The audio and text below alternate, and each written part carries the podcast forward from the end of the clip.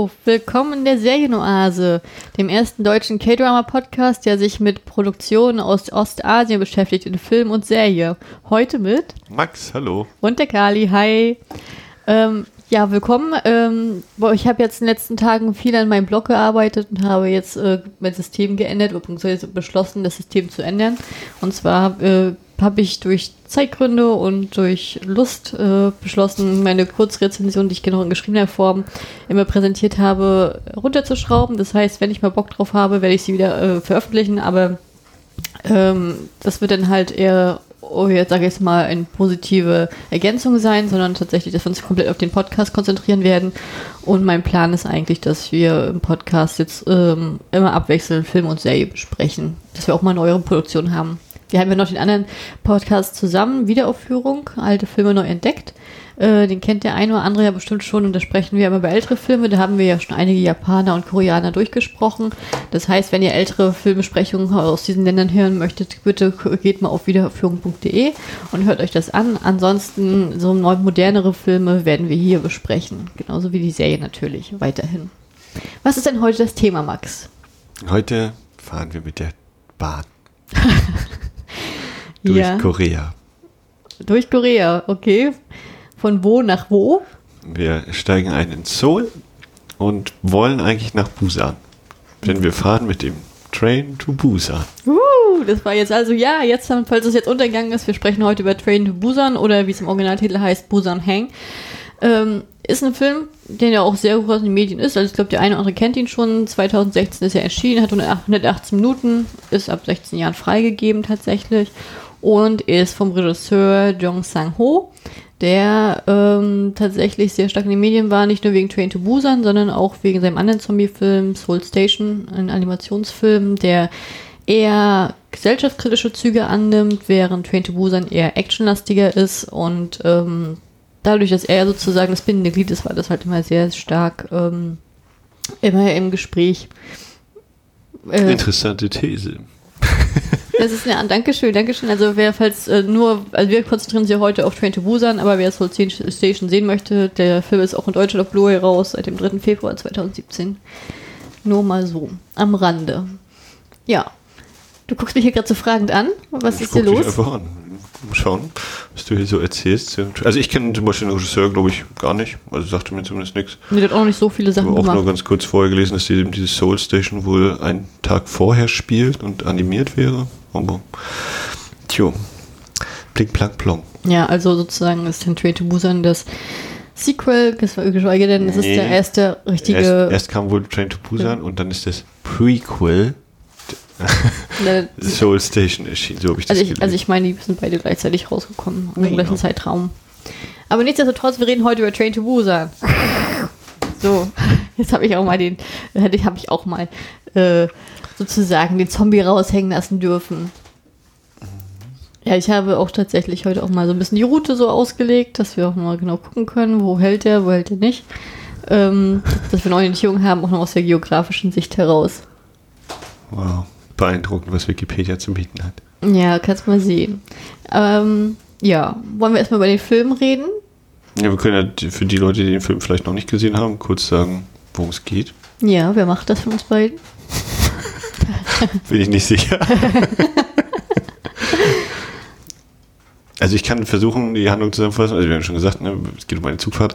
Ähm, in der Yin-Yang-Region kriegen wir zu Beginn mit, scheint irgendwas schiefgelaufen zu sein und irgendwie können von Autos angefahrene Tiere, die eigentlich tot zu sein scheinen, plötzlich wieder aufstehen und sehen aus wie untote Tiere.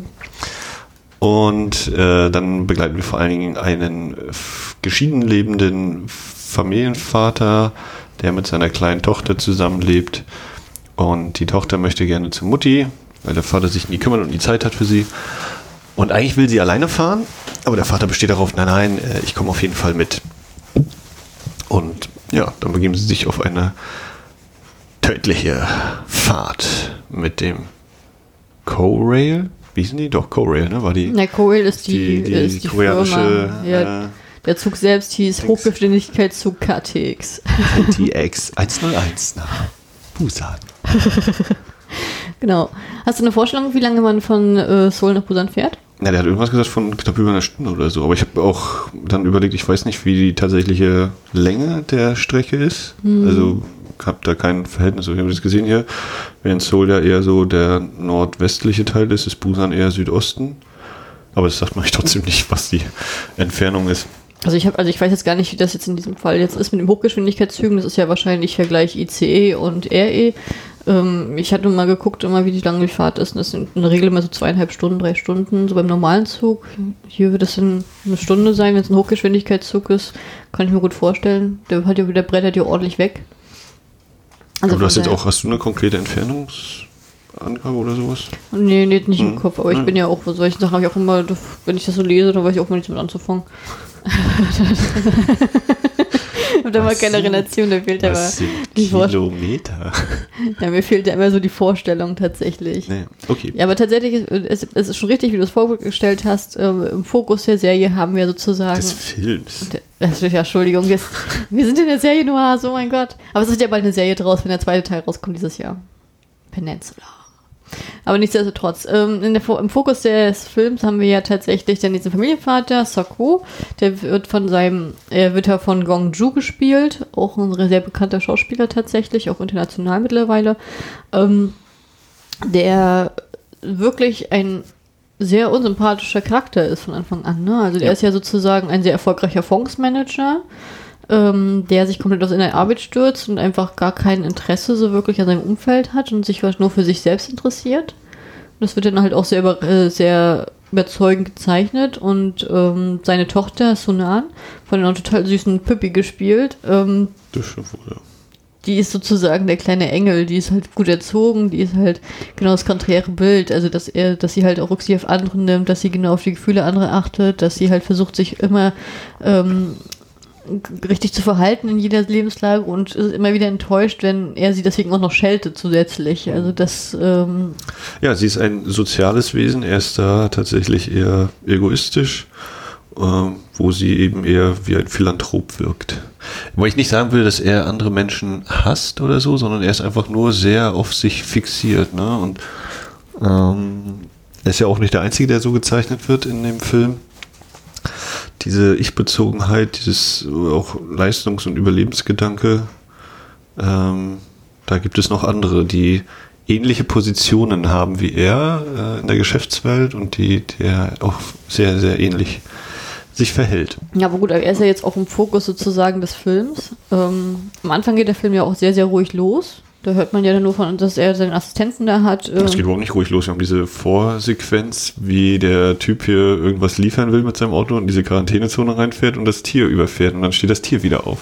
Und dadurch wissen wir schon, oh oh. Naja, aber das ist jetzt nicht richtig actionlastig. Das ist schon trotzdem ein ganz ruhiger Vibe am Anfang.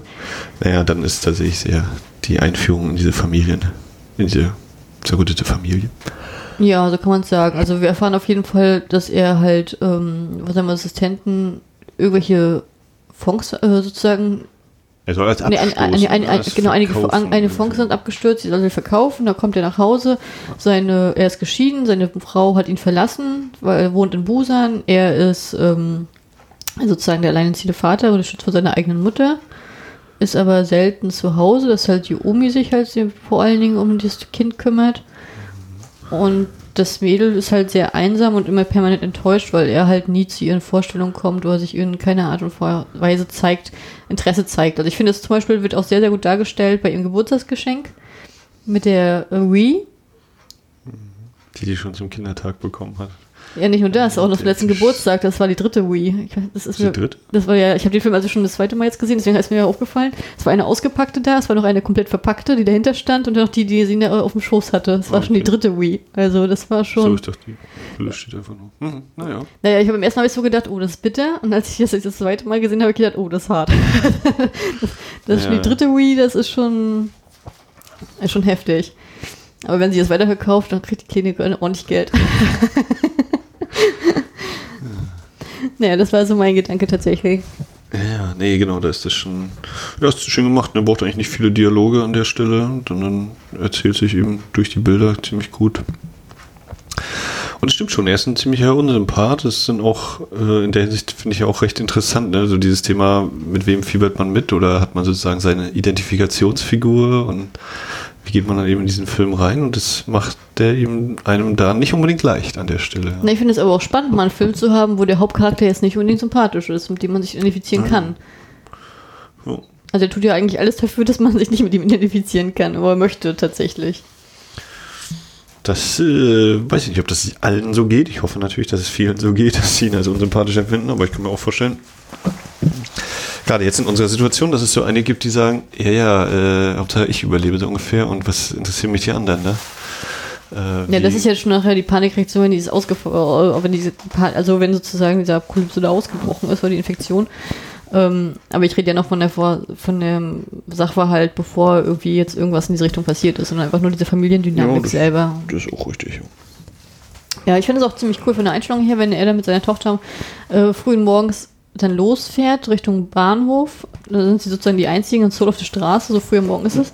Und äh, dann kommen halt diese ganzen ja, Feuerwehrautos dran vorbeigefahren und ähm, ja, ganze Alarm und und er dann nur sagt, oh, das, das braut sich was zusammen, da das passiert. Und dann hast du halt diese Einstellung, wie sozusagen beide durchs Fenster gucken mit dieser Reflexion der Stadt. Und das fand ich schon sehr, sehr cool dargestellt. Aber auch da wieder äh, eben, also haben wir noch so einen ganz leichten Ascheregen und sie streckt die Hand aus dem Fenster und fängt eben sozusagen ein Aschepartikel, Ascheding. und äh, gefühlt will sie das auch ihrem Vater so ein bisschen zeigen, der aber auch wieder das überhaupt nicht wahrnimmt, sondern, ich meine, durchaus berechtigterweise da jetzt völlig äh, äh, gebannt hinterher guckt. Ne? Da guckt man eben so, hier, Autounfall, man kann nicht weggucken mäßig.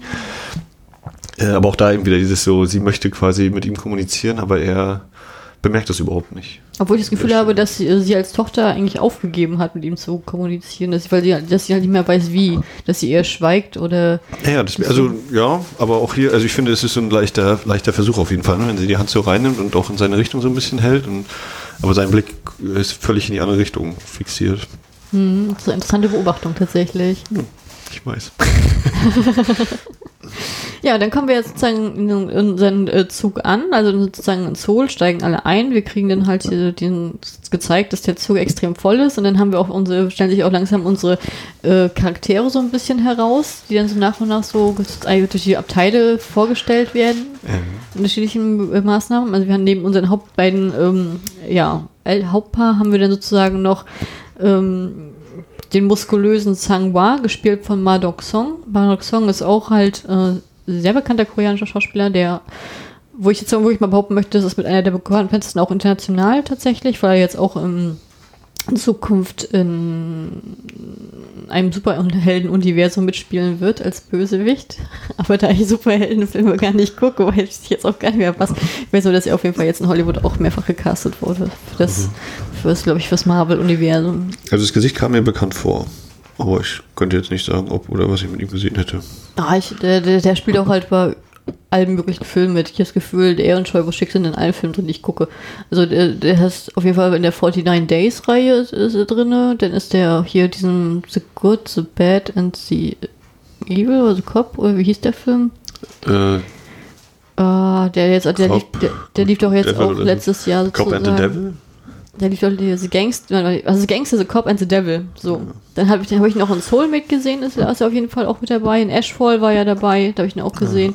Dann ist er auf jeden Fall auch für die äh, dritten und vierten Teil von der 49 Days Reihe Along with the Gods gecastet worden. Also dann werde ich ihn auch noch öfter wieder sehen. Also von daher, der ist eigentlich sehr bekannt. Und der ist halt äh, in einer sehr, ja, ich sage jetzt mal trockenen, lustigen, sympathischen Art, ist er auch mit seiner hochschwangeren Frau Sung Jung unterwegs, die halt, ähm, ja, die sieht aus wie im neunten Monat, also sie steht kurz vor der Entbindung gefühlt. Ähm, die Das dann, drückt schon ordentlich, ja. ja, die dann erstmal auf, vor der Toilette steht, äh, also die, die dann auf Toilette ist und die erstmal längerfristig sozusagen benutzt. Dann haben wir sozusagen noch die Baseballmannschaft, die dann sozusagen aus Seoul runterfährt. Hier ähm, einziges bekanntes Gesicht war von Choi Woo-shik, also unserem Parasite Kevin. Kevin. dargestellt, genau. Der Jungkook, der sozusagen Unterstützung erhält von ähm, der Cheerleaderin Jena, die äh, sozusagen spontan mitkommt, um ihn zu unterstützen, weil sie sozusagen in ihn verliebt ist. Den haben wir dabei. Dann haben wir noch ein älteres Geschwisterpaar bei, zwei Rentnerinnen, die in Gil und äh, ihre ja, ich sag, und Jongel, ähm, die sozusagen zusammenreisen. Äh, und dann haben wir noch den, Unter so einen, einen so unsympathischen Unternehmer, das ist dann der Jong Suk, der dann halt auch für die Bahngesellschaft, also eine andere Bahngesellschaft arbeitet, ähm, der halt so eine sehr negative Wandlung annehmen wird. Ähm, was haben wir noch für. Den Schaffner vielleicht. Und der kam mir zumindest vom Gesicht her auch irgendwie bekannt vor. Ah, ja, den Schaffner, gespielt von Yang Jung Jin. Ja, den kennt man aus Vagabond als den Piloten. ah, das.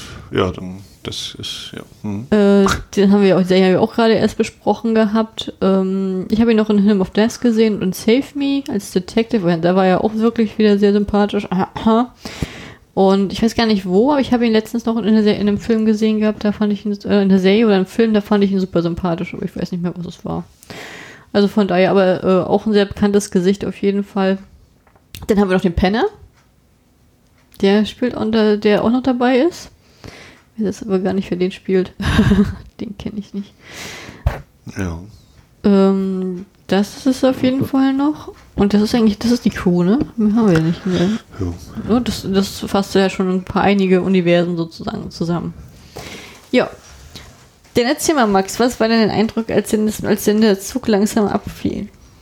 Ja, was war mein Eindruck? Also war auf jeden Fall interessanter Beginn und äh, gerade auch mit dem äh, schwangeren Pärchen, das äh, führte dann auch zu einigen sehr spaßigen Momenten. Und so, ich fand ähm, auch der Zug, sozusagen der, der Handlungsort wurde relativ interessant etabliert. Ähm, dadurch, dass das Mädel auf Klo will und dann immer so noch hin und her geschickt wird und man darüber auch schon nach und nach so Figuren eingeführt hat. Äh, ja, hat sich auf jeden Fall sehr gut weggeguckt auch. Ich fand auch tatsächlich die Dynamik von dem, ich sag jetzt mal, schwangeren Pärchen und äh, der, der Tochter äh, dem kleinen Mädchen.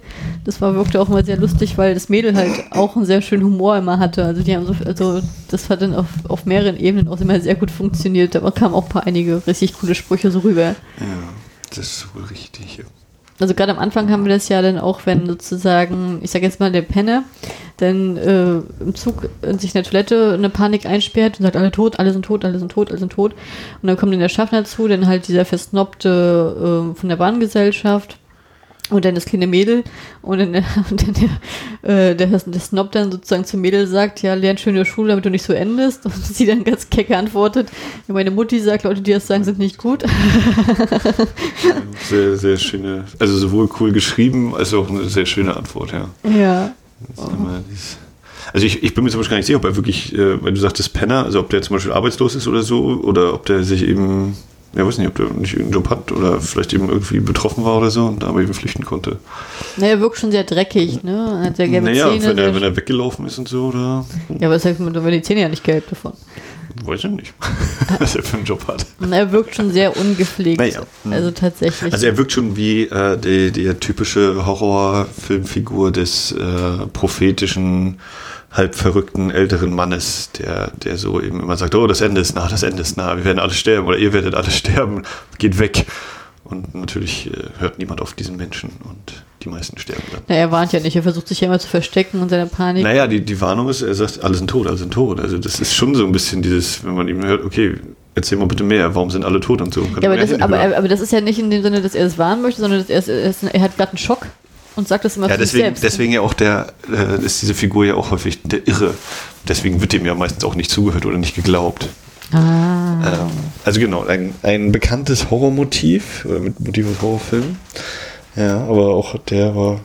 Auch er kriegt einfach sehr schöne Momente im Laufe des Films, vor allen Dingen, äh, wenn er dann eine Dose übersieht. Hm. Ja, aber man sieht die Dose, die lag da auch wirklich so offensichtlich da. Dementsprechend haltet immer den Zug sauber, Leute, wenn uns das mal passiert, damit wir überleben können. Ähm, ja, das stimmt. Das mit der Dose war schon krass. Ja, ich überlege gerade, ähm, wie, wie, wie war denn das? Dann haben wir sozusagen, hier ist jetzt eine junge Mädel noch mit reingekommen. Ähm, die infiziert war und die hat ja den Anfang sozusagen gemacht. Ja. Die, die, dann halt auch, ähm, ja, ich weiß gar nicht, wer ist denn das? ist ja keine Stoa, das ist ja die, die, die Schaffnerin. Die Schaff Oder Zugbegleiterin. Die Zugbegleiterin, genau, anfällt und dann also, hat man halt diesen, ähm, Nee, das war vorher schon. Vorher kam schon dieser coole Moment, wo der Zug losfährt und das Mädchen aus dem Fenster guckt und dann steht dann da, der, Scha da zieht dann der äh, Schaffner draußen und dann kommt irgendwann so, so ein Affenjump, da war mal so ein Zombie und brettert ihn nieder und sie will es ihrem Vater sagen und der und pennt da, schon. Genau, auch da, auch da wieder, ne, sie möchte ihrem Vater was mitteilen. Ich meine, in dem Fall, er schläft, das ist okay, also als, als ich kann jetzt gerade nicht mit ihr reden, ist das okay, finde ich, wenn man schläft, aber auch da wieder, ne, sie können nicht miteinander reden und eben eine sehr, also, das ist natürlich eine nicht schön für die Menschen, die da draußen standen, aber es kam halt tatsächlich ein bisschen überraschend und es war, war einfach stark gemacht. Sie aus dem Fenster schaut und dann sieht man so ganz leicht am Fensterrand springt da irgendein Wesen gerade noch so auf diesen anderen Menschen, der da steht. Dadurch, dass wir schon in Bewegung sind, äh, kann man natürlich auch überhaupt nicht eingreifen oder sonst was. Ja, aber ich fand sozusagen dafür, dass der Film so einen, so so einen ernsten, harten Vibe hat, finde ich, fand er auch, hat auch sehr viel schöne Komik auch trotzdem immer eingearbeitet. Ja, das ist das, was ich glaube mittlerweile auch schon fast wieder so ein bisschen abgedroschen klingt, aber so von wegen diese Verbindung der, der äh, Genres, also dass die was du ja bei Parasite eben auch so stark hast, dieses äh, eigentlich ein sehr ernstes Thema und dann kommen da immer wieder Gags und Humor und quasi komödienmäßig äh, so dieser Genrewechsel hinein. Aber das ist eine Sache, die ich total mit Korea oder äh, ja, mit koreanischen ja. Serien und Filmen verbinde und weswegen ich die auch viel lieber mag, als immer dieses festgenagelte aus dem Westen tatsächlich. Da weiß man sich das dann auch schon wieder abnutzt. Vielleicht hat es bei manchen auch schon abgenutzt. Aber, ähm, aber das stimmt schon, ne, dass sie das nicht eben Bier ernst durcherzählen. Ich meine, es gibt auch äh, westliche Produktionen, die eben so ein äh, ironischen oder einen Metablick auf Genres werfen oder so, auch gerade im Horrorgenre. Ich an Tucker und Dale vs. Evil denke oder so, aber die, sind ja, aber, auch, aber die sind ja auch tatsächlich schon mehr eben als so eine Komödie oder eine Horrorkomödie angelegt. Train to Busan ist ja grundsätzlich erstmal schon eine ernste äh, Zombie-Invasion oder Zombie-Ausbruch. Ne? Also das ist ja nicht, äh, dass ich da jetzt grundsätzlich sagen würde, ja, es ist eine Komödie. Also er hat eben definitiv seine lustigen Momente oder gekonnte Inszenierung, die dann, dass man da eben trotzdem schmunzeln muss, obwohl die Lage so ernst ist. Wie eben, wenn da einer umgepotzt wird. der Zug losfährt. Ja, ich finde aber tatsächlich, dass es öfter mal so kommt, also dass ich finde, die die die Zombies spielen, sehr überzeugend und sehr, sehr cool gemacht, tatsächlich von der Art her. Ich fand zum Beispiel auch, als dann, das wollte ich gerade sagen, wenn dann halt ähm, die, erste, die erste Infizierte äh, auf der Zugbegleiterin ist und die geht dann halt durch dieses Abteil und, fr und frisst die und beißt die und was weiß ich was und schleppt sie dann auch weg. Das wirkt halt auch ungewollt komisch, weil halt alle so gucken und keiner reagiert. Ja, ich meine, genau, das, das, ist eigentlich auch wieder eine, eine sehr schöne, äh, also es ist ja sehr viel Kommentar auf wahrscheinlich vor allem dann die koreanische Gesellschaft, aber ich glaube, man erkennt auch andere Gesellschaften, die irgendwie kapitalistisch geprägt oder nach diesem Leistungsprinzip und äh, des eben nicht unbedingt solidarisch Handelns ausgelegt sind, äh, wieder dieses, ne, die, man guckt A vielleicht gar nicht so genau hin, weil man denkt, na, jetzt kommt halt Schaffnerin oder so, oder man macht irgendwas im Zug und will eigentlich vielleicht auch ungestört sein.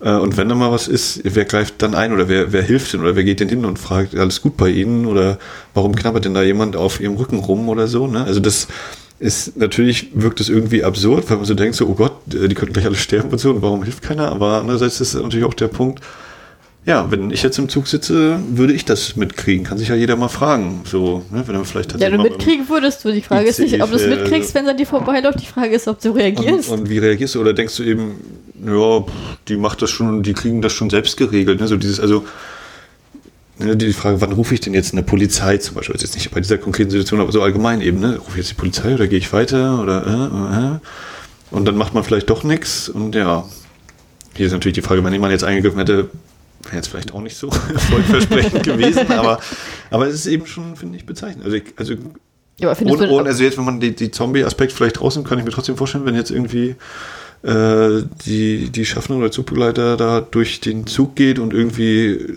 sich schüttelt oder äh, irgendwie humpelt oder so, kann ich mir vorstellen, dass da selten mal jemand fragt, wie geht's Ihnen, kann ich Ihnen helfen oder so. Ja, das glaube ich dass auch. Man, dass, dass vielleicht viele bemerken und man so ein bisschen länger, drei, dreieinhalb Sekunden länger guckt, bevor man wieder äh, auf sein Tablet startet oder das Buch aber nicht, nicht handelt. Ja, aber meinst du denn, das ist ein Problem nur von kapitalistischen Gesellschaften? Meinst du, im Kommunismus passiert das nicht?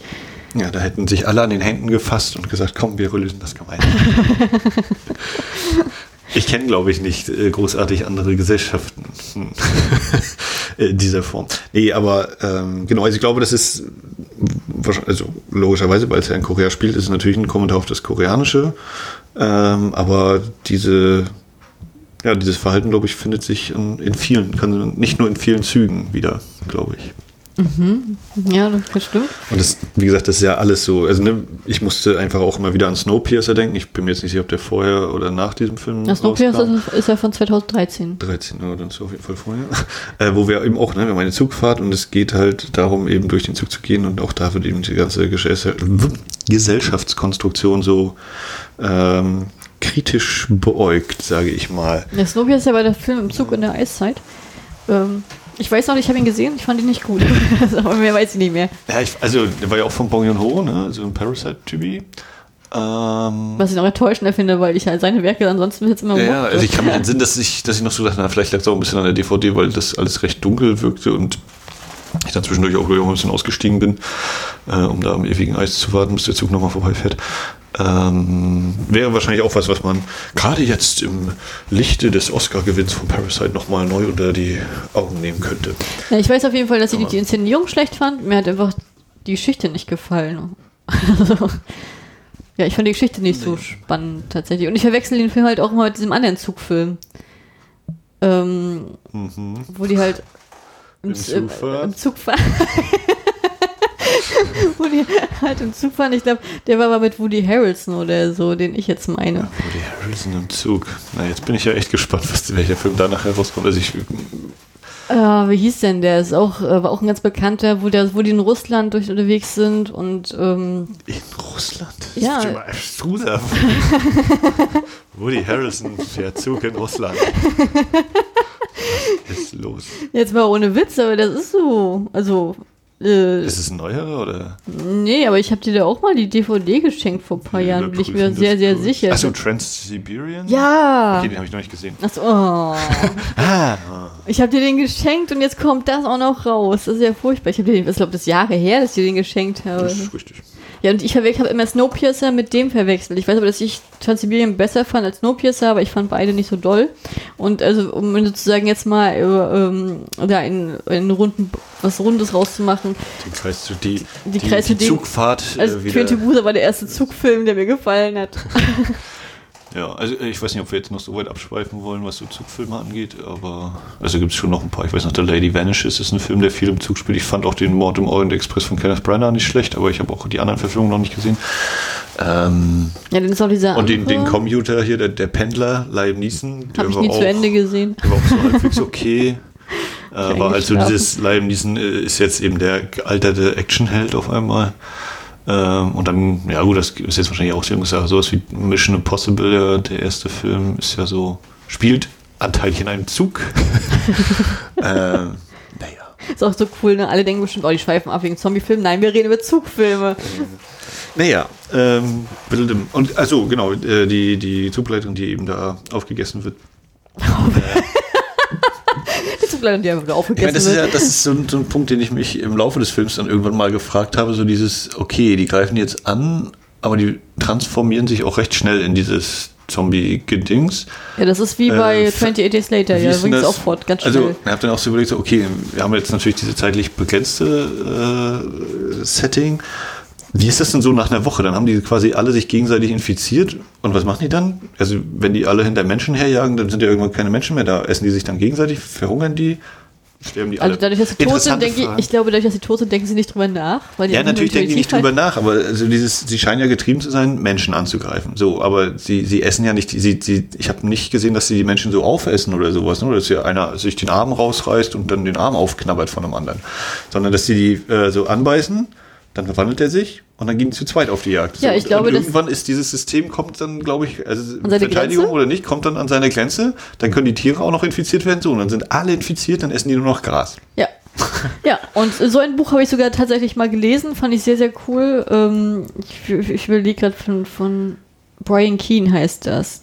Ja, stimmt hier mit dem, Das mit dem Totenschiff. wo die dann was erzählt hast, ja, Genau. viel sicher und am Ende kommt die. Ah, ne, ich, Ja, ich spoilere. Ne, nicht spoilern, aber das Totenschiff von Brian Keane ist ein sehr cooles, entspannendes, geschriebenes Buch und da geht es im Prinzip auch darum, dass eine Zombie-Apokalypse ausbricht, nur dass halt in dieser Kniff da ist, dass alles infiziert werden kann und nicht nur Menschen. Ich meine, wie gesagt, also ne, für mich ist dann einfach so die, dezente Frage aufgetaucht, okay, wir machen jetzt den Hüpfer zwei Wochen später, alle Menschen sind infiziert, was, was machen die denn dann noch? Stehen alle rum? Äh, äh, äh. Naja, das ist halt, aber das, das ist ja auch der Punkt bei Walking Dead und anderen Serien oder ähm, Äh, ja, Fear the Walking Dead ist ja das gleiche Universum, das ist ja nicht Quatsch, jetzt auch vorzuheben. Aber es, das ist ja auch dieser Punkt, wenn, wenn alles funktioniert, wie, wie überlebst du? Der, der Punkt ist ja auch auf, dem, auf den Überlebenden, nicht auf den Infizierten.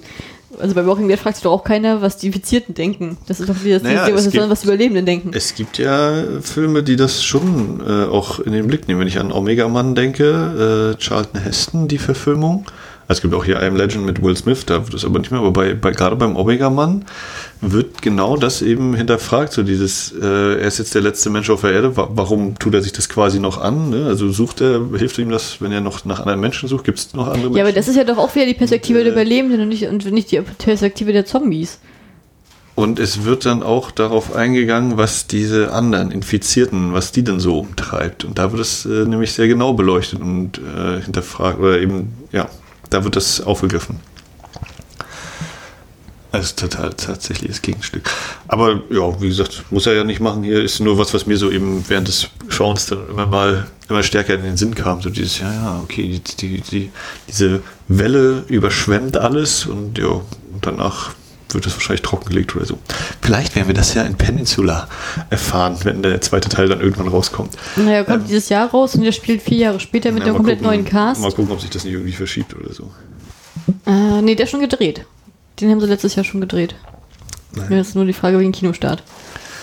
Ja, aber versuchen wir doch noch mal wieder ein bisschen zum Train to Busan äh, zu kommen. Mm, ja, also ich will jetzt auch nicht, glaube ich, nicht jede Szene für Szene das durchgehen oder so. Ähm, man kann ja trotzdem über die Also, Charaktere sprechen. ich, ich merke, wie eben im Laufe der Geschichte ich das Gefühl habe, dass eben das schwangere Pärchen deutlich stärker mir als Identifikationsfigur taugt. Weil ich die auch nicht völlig, oder vor allem ihn, bei all seinem, bei all dem spröden Charme und dem Witz, den er versprüht, ähm, dass ich auch bei ihm so manchmal so denke, ja, aber ganz so will ich irgendwie auch nicht sein, glaube ich. Mhm. Äh, und dass der eben, sondern der auch denkt, ja, das Mädchen fühlt sich auch zu denen natürlich ein bisschen mehr hingezogen, ne, weil die einfach eben freundlicher sind und Herzlich. auch an andere denken, Ja. nicht nur auf sich selbst fixiert sind. Das werden auch immer wieder in diesen kleinen Momenten gezeigt bekommen, wie mit dem Hinsetzen hier und wem kann man den Platz anbieten und warum hast du jetzt jemand den Platz angeboten, kleines Mädchen, da, da, da. Mhm. Und all diese Sachen. Mm. Ja, Punkt. Ja. Also ich finde auf jeden Fall, äh, der Ausbruch selbst hier äh, fand ich, den fand ich sehr überzeugt dargestellt, wie schnell sich das sozusagen hochgestaffelt hat, wie Leute dann flüchten panisch, alle sozusagen sich nur im Abteil abstellen und dann unser Unsympath in der Hauptfigur äh, dann feststellt, ja lass einfach los, die wissen nicht, wie man Türen aufmacht. Also das, Ja. das war so die erste große Erkenntnis aus der Reihe. Wie kann ich sie verschließen? Lass einfach los. ich glaube nicht, dass sie das können. Genau, was, was eben wieder so dieser schöne, dieser trockene Humor ist. Und diese, oh Gott, oh Gott, Lebensgefahr, Lebensgefahr, Lebensgefahr. Ach, wir haben die Tür zu, ja gut, dann kann eigentlich nichts mehr passieren. Wir sind hier nicht im Jurassic Park, wo die Raptoren gelernt haben, Türen zu öffnen. Aber ich fand das schon ziemlich cool, wie er die Schwange sofort reagiert und erstmal diesen coolen Move macht mit Wasser an, ans Fenster und auch Zeitung drauf, dass wir Ja. Dinge sind alle ruhig dahinter sind. Überhaupt die auf diese Ideen dieser Paniksituation zu kommen, find, fand ich sehr cool, Ja. weil ich dachte, das fand ich sehr kreativ. Ich weiß nicht, ob mir dieser Gedanke kommen würde, wenn ich jetzt in Ja. der Situation wäre. Das ist ja das, was, was man ja häufig irgendwie liest, so bei äh, Besprechungen von Horrorfilmen oder ähnlichem, dass man sagt, ja, die reagieren alle so dumm und die verhalten sich total unlogisch. Ähm, ja, ich meine, ihr könnt ja mal einkaufen gehen dieser Tage und gucken, wie viel Klopapier ihr bekommt. Äh, also was so das Thema Logik und Unlogik angeht, da finde ich, das finde ich hier immer sehr banal, weil ich so denke, ich stecke nicht in der Situation. Ne? Also man kann natürlich, weil wir einfach diese Bequemlichkeit haben. Ich glaube, ich habe es entweder hier bei dieser, bei der Serienoase irgendwo schon mal gesagt oder woanders bei Wiederaufführung, aber dieses äh, aus der Gelassenheit und Ruhe der Couch auf den Bildschirm blicken zu sagen, naja, ich muss jetzt einfach nur das Telefon nehmen und da anrufen oder ich muss einfach nur nach links gehen statt nach rechts und dann ist, passiert überhaupt nichts. Ich denke, ja, ich habe kein Adrenalin im Blut, ich habe nicht gerade einen Untoten, was ich als völlig äh, fantastisch und unvorstellbar empfinde und deshalb vielleicht auch gar nicht glauben kann, Logik oder Unlogik hin und her. Und deswegen finde ich sowas immer zu sagen, ja, denke ich mal, das ist für mich kein valider Kritikpunkt oder so. Wenn irgendjemand sagt, der, derjenige fällt sich unlogisch und hier finde ich es tatsächlich auch sehr schön, diese äh, gedankenschnell, die diese Dame reagiert. Das stimmt schon. Ja, also ich, finde, ich, fand die, ich fand diese Idee einfach ziemlich cool. Das hat mir einfach unglaublich gut gefallen. Das hat mich auch abgeholt und Fand ich sehr, sehr cool. Ja, und dann hast du ja die erste Gruppe, dann hast du ja die erste Panikreaktion der Leute, dass die alle denken, oh Gott, was ist hier los? Dann hast du ja parallel auch noch, während sie gefahren sind, bevor der große Angriff war, hast du ja auch noch, noch diese ganze Übertragung aus Seoul mit den ganzen Straßenkrawallen und mit diesen ganzen Angriffen und die denken halt alle, dass dann ein Aufstand ist oder ein Mob und die, die älteren Damen noch entspannter sitzen und sagen, ja, in unserer Generation wäre das nicht passiert, das ist die neue Generation. Auch, auch wieder so ein Gesellschaftskommentar. Ich habe dann so kurz überlegt, diese Bilder, habe ich so gedacht, ja, das ist nämlich, also für mich war das irgendwie so äh, gedanklich bei den Protesten in Hongkong bin ich irgendwie gewesen, so, dass da eben die Polizei auch eingeschritten ist und solche Geschichten.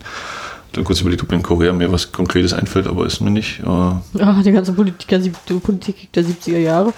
nee, ich meine jetzt tatsächlich in dieser Zeit, also 2000, sagen wir mal seit 2015 bis heute vielleicht so, aber ich bin ja eh nicht so auf dem Stand, was das angeht, genau, aber äh, da sind mir eben einfach diese, die Proteste in Hongkong noch am ehesten in den Sinn gekommen. Mhm. Ja, das ist aber eben, genau, eben, ja, auch, auch, da wieder eben ne, die, die Gesellschaft äh, schnell skizziert mit zwei, drei Dialogzeilen eben dieses, ne? Ja, das, also wir, bei uns wäre das damals nicht gewesen. Ne? Diese jungen Leute. Tim, tim, tim. Ja gut, aber das ist ja dann schon wieder so Stereotyp auch tatsächlich, ne? Also, das, dass das sozusagen so gesagt wird. Das ist halt verdichtet.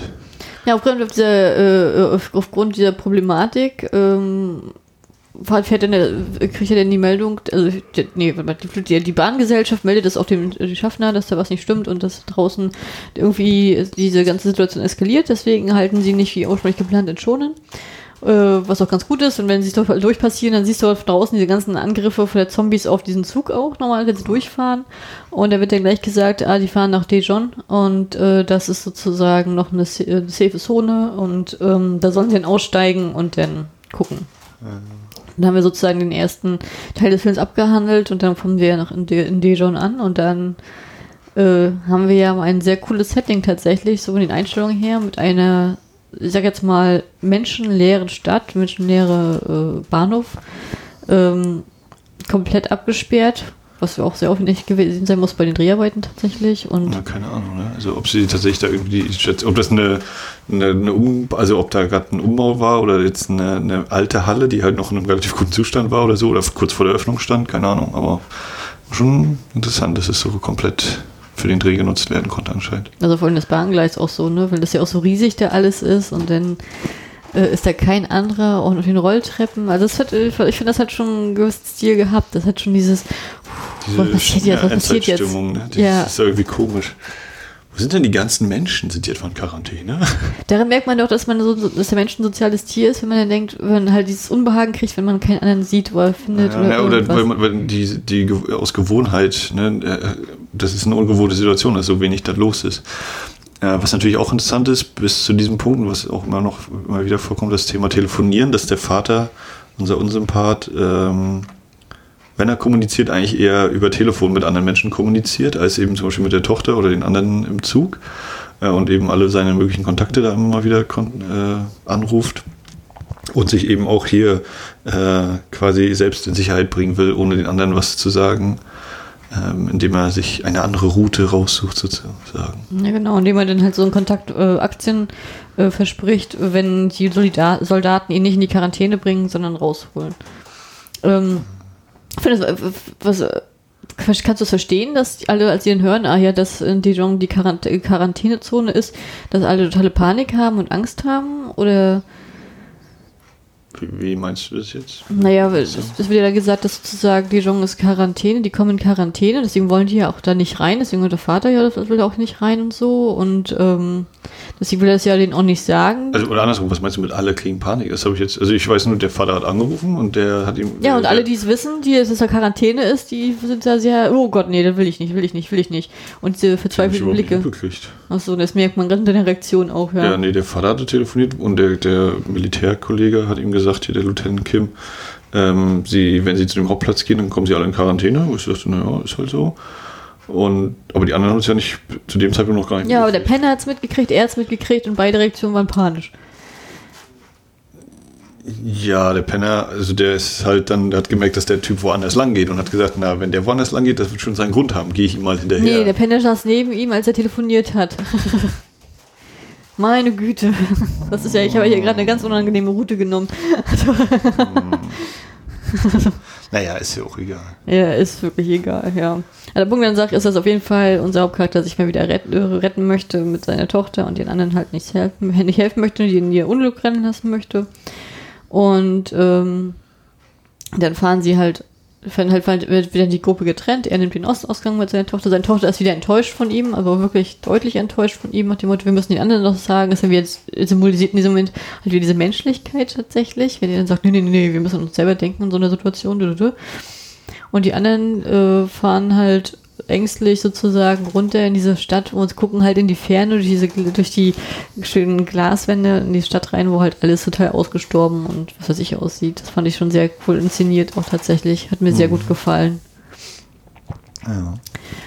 Ja, und dann kommt ja der große Umschwung, dass nicht die Soldaten leider keine Soldaten mehr sind, zumindest keine Lebenden. Und dann geht ja die Panik los. Dann haben wir eine ordentliche Actionmaschinerie, die dann aufgefahren wird. Mit zigtausend Statisten und allem, die dann halt an, sozusagen dann angreifen. Also das fand ich, wie sie auf die Treppen sozusagen, Rolltreppen, dann alle wieder flüchten in die, in die große Halle. Und dann hast du dann sozusagen aus allen Ecken strömen halt die Zombies. Ähm, da stelle ich mir schon heftig vor. Mhm. Ja, und war schön gemacht und auch da eben wieder so dieses wem hilft man, wer hilft nicht und wer verhält sich wie diese Geschichten. Und muss man tatsächlich unserem Unsympathen auch zugestehen, dass er sich tatsächlich relativ clever verhält in dem Kampf. Äh, und dann auch noch sehr schöne Unterstützung bekommt mit der übergezogenen Jacke. Meinst du, clever verhält, indem er dem, anderen, dem Zombie das Buch in den, in den, Mund schiebt? Das einmal, ja. Und dann, wie gesagt, ja, ich glaube, der Penner, ne? der haut, haut, dann noch die Jacke über den Zombie da rüber, mhm. sodass er da eigentlich fliehen könnte. Mhm. Äh, naja.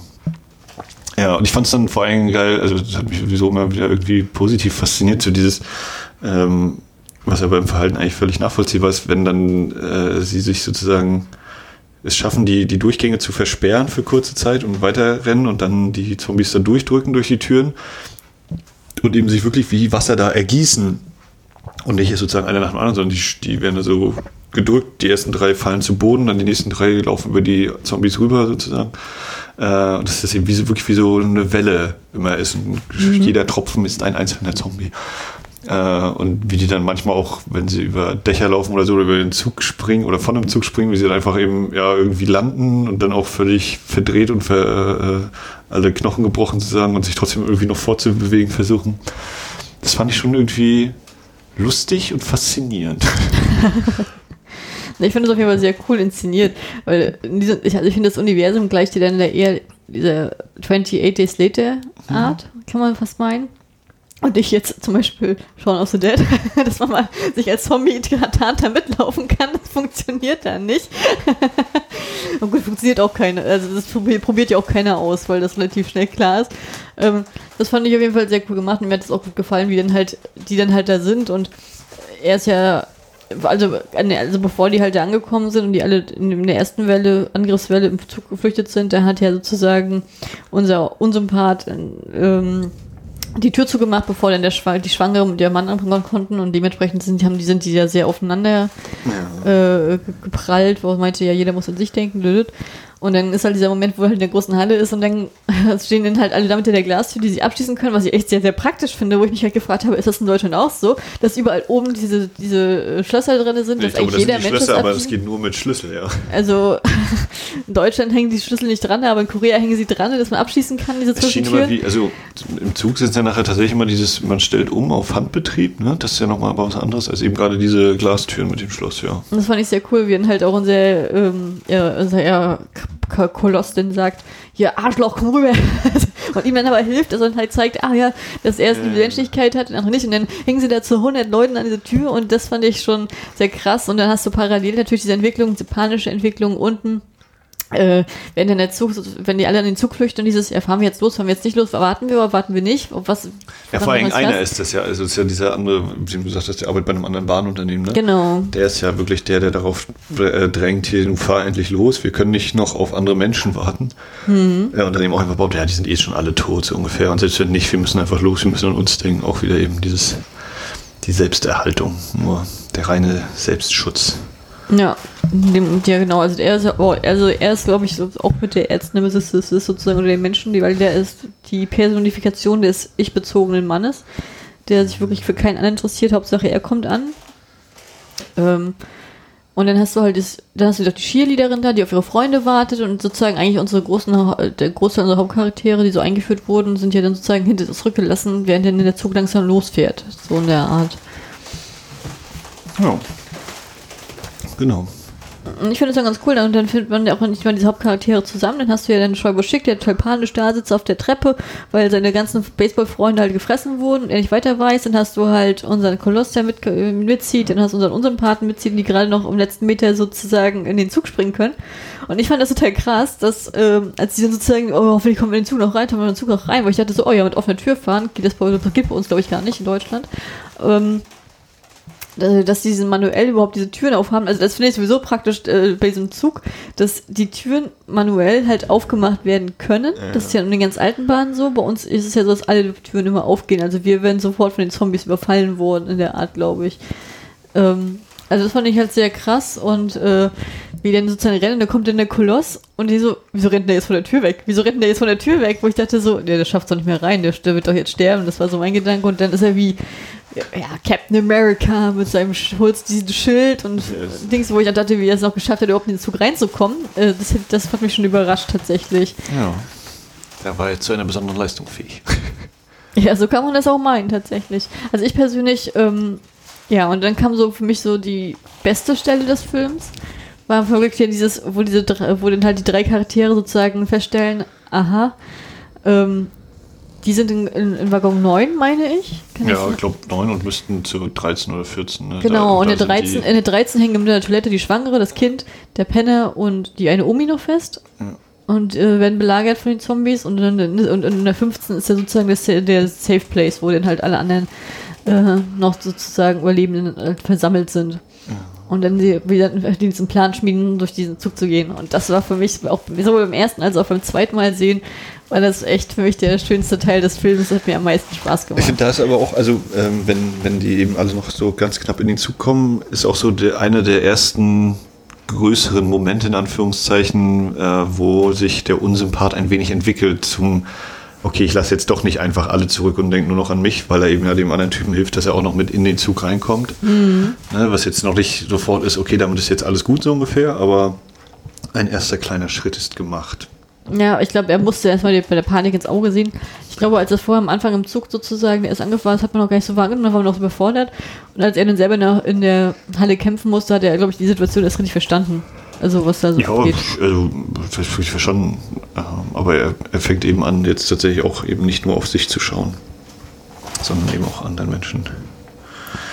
Äh, wie hast du denn den, wie hast du denn den also für mich war das ja, wie gesagt, diese, dieser Gang zum Wagen 15 ist ja für mich der schönste Teil des Films. Da mache ich auch keinen Hehl draus, weil ich das so toll finde, wie die das inszeniert haben, sowohl von, von den Zombies, die da so, so spielen, so cool, und dann halt unsere Hauptcharaktere mit Wort und Witz und, und, und, und Finesse, wie sie da so vorankommen. Ähm, wie, hast, wie hat dir denn das gefallen? Halt? Ja, fand ich, das war sehr unterhaltsam, sehr kurzweilig. Ähm, war auch so, was eben so Inszenierung des Raumes anging, durchaus interessant. Äh, ein paar schöne Perspektiven finden die da. Und ähm, ist ja dann eben auch verbunden damit, wie sich diese Infizierten verhalten, worauf sie reagieren, was sie äh, unter bestimmten Bedingungen anders machen und so. Äh, es war schon sehr, sehr einfallsreich, sowohl eben die Eigenschaften dieser Infizierten, das, wie es umgesetzt ist und alles, das war schon, ja, war schon eine sehr, sehr schöne Sequenz. Sich da so durchhangeln bei Dunkelheit auch teilweise. auch schön gespielt, also wenn dann eben, wenn sie dann eben merken, okay, äh, bei Dunkelheit scheinen die völlig die Orientierung zu verlieren und äh, können dann nur noch dem Geräuschsinn oder dem Gehörsinn folgen. Wenn dann unser, unser Part mit dem Baseballschläger auch, guckt auch so herrlich, wenn man so den, den Baseballschläger hält und oben an der Gepäckablage einmal so Klong macht. so ein wissenschaftliches Experiment. Ist schon was. Ja. da kommen viele Sachen zusammen. Eben, ne? das, die, die zeitliche Abstimmung passt da auch voll eben. Ne? Ist nicht zu lang, nicht zu kurz. Also wirklich auch gut geschnitten und alles. Das ja, sehr unterhaltsam. Hat mir sehr viel Spaß gemacht, muss ich auch sagen. Er, jeder kämpft gegen einen Zombie und unser Koloss hat alle fünf oder sechs da, da an sich kleben und dann gucken sie alle so doof aus der Wäsche, als auf einmal alle aufhören zu reagieren. Das hat mir unglaublich viel Spaß gemacht. Fand ich super. Und dann haben wir auch den Moment, äh, wenn dann unser, unser Part das, das Handy rausholt und dann berechnet, ah ja, hier sechs äh, Kilometer, 180 km/h und in so und so vielen Minuten kommt der nächste Tunnel und dann so, oh, wie, was? Und also wie die anderen so ganz kurz, hä, wie? Okay, gut, so lange haben wir Zeit und also weil dann auch sozusagen eben der Situation äh, sich anpasst und diese Information ja auch mit anderen teilt. Er hätte auch einfach für sich behalten können, okay, da kommt ein Tunnel, dann laufe ich schnell weg oder so, so ungefähr. Ne? Mhm. Ne? Aber sie stehen das jetzt auch gemeinsam durch. Mhm. Das war so auch ein kleineres Fragezeichen, so ein bisschen, wenn sie sich dann ihre äh, Armschoner machen oder ihre Unterarmschoner, aber dann halt die Jacken ausziehen und sozusagen der Oberarm frei, beißfrei. ja, das ist ja nur bei einem, aber das habe ich, das habe ich beim ersten Sichten gedacht, das habe ich beim zweiten Sichten gedacht, aber ich muss auch ehrlich sagen, ich weiß nicht, beim zweiten Sichten machen kann, das ist ihm nicht zu Verhängnis geworden. Ja. er wurde trotzdem weiter südlich gebissen. ja. Aber jetzt habe ich auch gedacht, also dann zieht ihr doch wieder was über, aber letztendlich, wenn du gebissen wirst, wirst gebissen. Ich glaube, das war auch der Moment, wo ich am stärksten grundsätzlich an Snowpiercer denken musste, weil da ja auch eben dieser Kampf stattfindet, um in die anderen Abteile zu kommen, so häufig. Ähm, ja, ja, ja, genau. Das war ein sehr, sehr schöner Abschnitt. Hat mir sehr gut gefallen. Auch so krass mit diesem, ja, wenn auf einmal diese Baseballmannschaft da nur drin ist, waren ja nicht viele. Das war so, ja, okay, jetzt ist äh, zu Schreiber schick, ja, oh, oh, jetzt hat er, kann ja, dieser Konflikt, der natürlich immer aufkommt, wenn es jetzt, wenn jetzt ein dein, dein Partner oder dein Freund oder irgendwie ähm, infiziert ist, kannst du den aber trotzdem ja. schlagen. Das ist, du hast ja eine, ja, ja. Hast ja eine menschliche Verbindung zu dem. Das fand ich auch sehr gut gemacht. Und, das kriegen wir auch an anderer Stelle nochmal erzählt bei dieser Bindung, ja. Mhm. Wieso? An welcher anderen Stelle? Äh, bei unserem äh, schwangeren Pärchen ist das auch, da wird es zwar noch ein bisschen aufgelöst oder auch nochmal geht es für eine der beiden Personen glimpflich aus, äh, die aber eigentlich auch schon gesagt hat, naja, du bist mein Lebensmittelpunkt, äh, deswegen, wenn es dir jetzt nicht gut geht, dann bleibe ich bei dir und äh, Scheuwu Schick ist das ja auch nochmal ähnlich. Haben wir eigentlich schon gesagt, dass wir diesen Film wahrscheinlich durchspoilern? Hm. Ja. Das sollte ich vielleicht auch nochmal reinschreiben, aber ich gehe mal davon aus, wenn wir darüber reden, natürlich muss man davon Spoilern ausgehen. Also ich finde das immer Quatsch, wenn man das nicht macht. Ja. Äh. Also ich fand, auf jeden Fall, fand es auf jeden Fall krass, wenn sie dann so in einem Abteil oben da lang krauchen. Bei der Gepäckablage habe ich so gedacht, das funktioniert in Deutschland nicht. Wir haben in Deutschland deutlich höhere und schmalere Gepäckablagen, die auch immer voll beladen sind. Ich glaube vor allem sind da auch immer noch so eine Stäbe in die Decke, dass das besser hält, dass du also sozusagen gar nicht durchgehend krauchen könntest, da oben lang krabbeln könntest, weil da halt dann immer so. Na, wir haben ja auch immer diese, eher diese, ich sag jetzt mal Netze, ne? Diese, das ist ja, da ist ja, ja nicht auf viel Gewicht ausgelegt, wo ich mal denke, da ja, geht einer rauf und dann kracht er gleich nach unten. Ich überlege gerade, wie es tatsächlich im ICE ist, aber den fahre ich auch äußerst selten äh, weiß gar nicht, wann wir zuletzt, als wir von Freiburg gefahren sind oder so, ja. war es da nochmal. Aber ja. kann mich da auch schon nicht mehr so genau erinnern, wie es da oben war. Aber grundsätzlich ja, habe ich auch den Eindruck, die Gepäckablage äh, über den Sitzen, die ist eher höchstens zweckmäßig. Ja, ja, also ähm, würde nicht funktionieren, wir wären da angeschissen, wenn wir diese Situation hätten.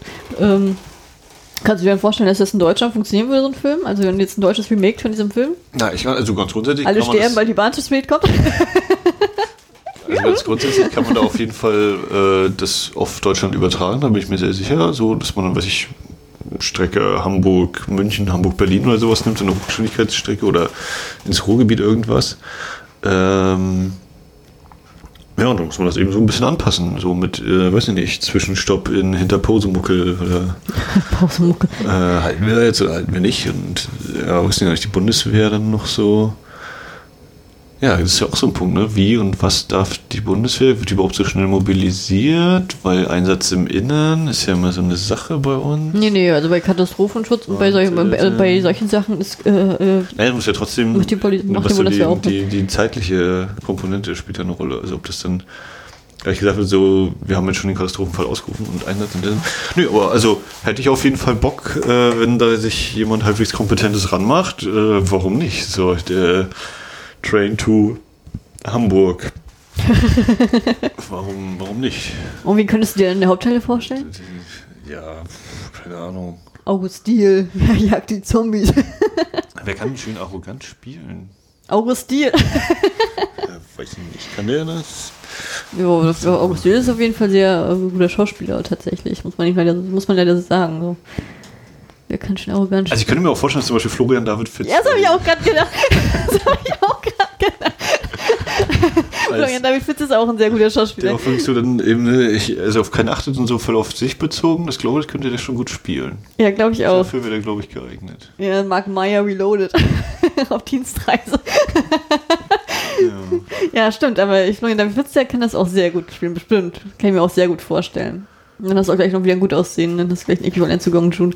Aber so einen, so einen relativ bulligen, der auch ein bisschen den trockenen Humor hat. Ja. Also könnte ich mir zum Beispiel, passt jetzt halt nicht mehr Götz Georg so, ich, äh, ja, der ist ein bisschen alt dafür. denk, Ne? naja, der hat noch ganz andere Probleme, weil er nicht mehr lebt. Ups.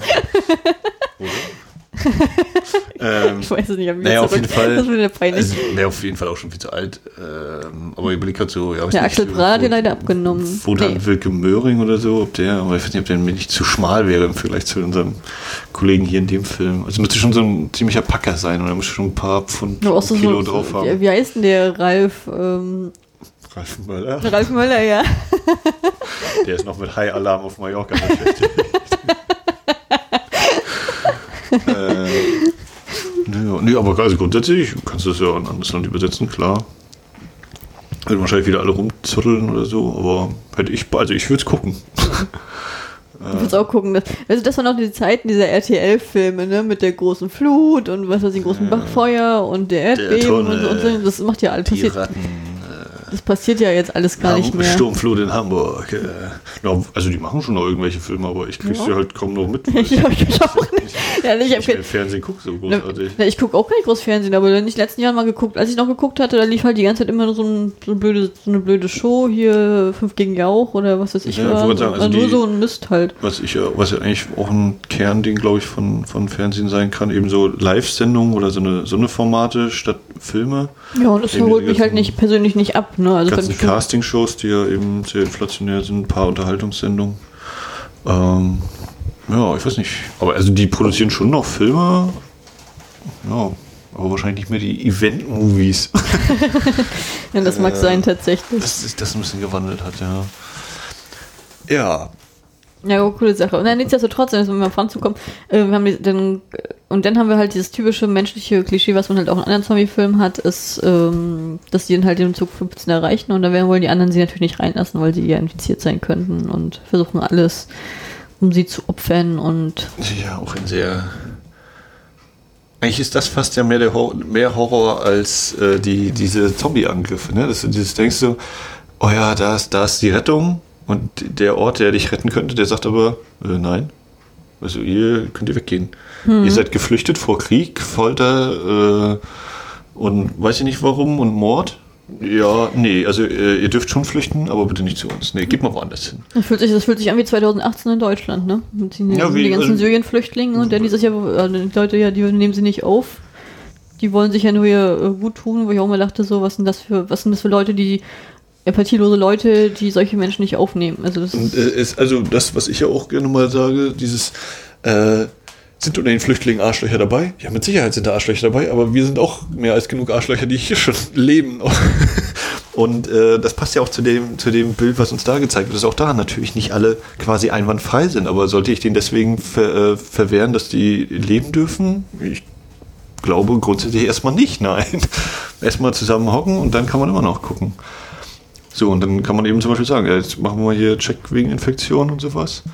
ja, aber ich finde das gerade in so- Film, in dieser, in dieser Filmwelt, ne, dann ist ja so, wenn du bist, dann verwandelst du dich ja relativ schnell, dann siehst du recht Ja. schnell, wer infiziert ist und wer nicht. Also ich finde, das ist nicht, kannst du jetzt nicht groß verheimlichen und der noch ewig mitschleppen und dann verwandelst du dich dann. ne? Das ist ja, geht ja da recht zackig, zackig und ähm, ja, ich, das finde ich halt schon, es ist eigentlich relativ offensichtlich, dass die nicht infiziert sind die sind halt sehr panikgetrieben und ähm, Naja, auf jeden Fall, also genau, das ist eben wieder, finde ich, ein sehr schönes Spiegelbild eigentlich.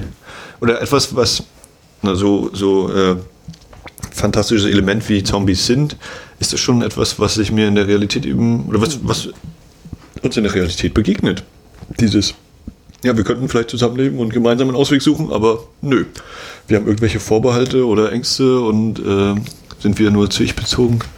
Statt gemeinsam was zu schaffen, werden die dann eben da wieder quasi verstoßen. Ja, immer jeder gegen jeden, immer eine geschlossene Gesellschaft befürworten, ne? Das ist halt so. Naja. Entschuldigung. Ja das, führt, ja, das führt jetzt aber zu weit. Also auf jeden Fall, nichtsdestotrotz haben wir die Situation, dass, dann kommen sie ja doch noch in dieses Abteil rein und dann alle, geht weg, geht weg, verschwindet, verschwindet und dann werden sie ja raus, weitergeschickt, rausgeschickt und Naja, sie kommen auch nicht alle in das Abteil, ne? Also Dings schafft es nicht hier. Ähm, die, die Omi. die Omi ist nicht dabei und äh, auch unser Koloss nicht. Koloss. Ja. Der Koloss hat sich ja geopfert für die Gruppe, nachdem er eh gebissen wurde. Und das wäre auch der Moment, was ich meinte eben hier mit, äh, die, seine Frau hätte dann auch gesagt, ja, dann komm ich, bleibe ich bei dir sozusagen und lass mich auffressen, weil, ne, Mhm. Das stimmt, wenn sie nicht mitgezogen worden wäre, ne? Ähm, ja. Ja, die Angst vor dem Alleinsein auch in dieser aufsichtslosen Situation. Ich weiß nicht, ob allein sein oder einfach dieses, mit dir will ich eben zusammen sein. Wenn du nicht bist, dann will ich eben auch nicht sein. So. Also, Oh, Hansi, du bist ja ein kleiner Romantiker. ja, ne, ich habe das schon als groß, also ja, ich habe das romantisch gedeutet. ich habe das nicht so gedeutet wie, ah, dann bin ich allein, oh, das ist ja doof, dann muss ich mich wahrscheinlich noch um alles kümmern, sondern wirklich so als, nee, ich will ja auf jeden Fall mit dir sein und durch dick und dünn gehen. Und wenn das jetzt eben unser äh, die schle schlechten Zeiten sind, dann ist das eben so. Und ich Ich- bleibe aber trotzdem an deiner Seite. Ne? Ich weiche eben nicht von deiner Seite. Achso, ich habe das eher ich habe das eher als Schockzustand von ihr empfunden, dass sie es einfach nicht fassen kann. Natürlich ist sie auch irgendwo geschockt und so, das spielt damit rein, klar, aber dass sie trotzdem eben nicht von seiner Seite weichen will. Naja, nichtsdestotrotz, und dann haben wir halt diese Situation, die ja, dann ist ja die, hat ja, die- ist ja die ältere Dame gestorben und ich habe damals beim ersten Sichten gedacht noch, das war jetzt ein unnötiger Tod, die hätte einfach nur reingehen müssen. Jetzt beim zweiten Mal Sichten jetzt auf dem größeren Bildschirm habe ich dann, äh, habe ich jetzt erst mal festgestellt, ach nee, die, das hätte sie nicht geschafft, zeitlich wirklich nicht. Ich habe Ähm, noch kurz überlegt, so wie es inszeniert worden ist, weil äh, unser unsympathischer Vater ja noch so da halb hinstürmt. habe ich gesagt, na, vielleicht zieht er sie noch so im letzten Moment weg, kennt man ja auch so aus ja, aber sie Filmen. ist ja einen Schritt zurückgegangen. äh, Und Ich habe beim ersten Sichten gedacht, oh, wieso geht sie jetzt zurück, wieso opfert die sich jetzt? Und beim zweiten Sichten habe ich jetzt gedacht, ach nee, die wird von allen gezogen. so.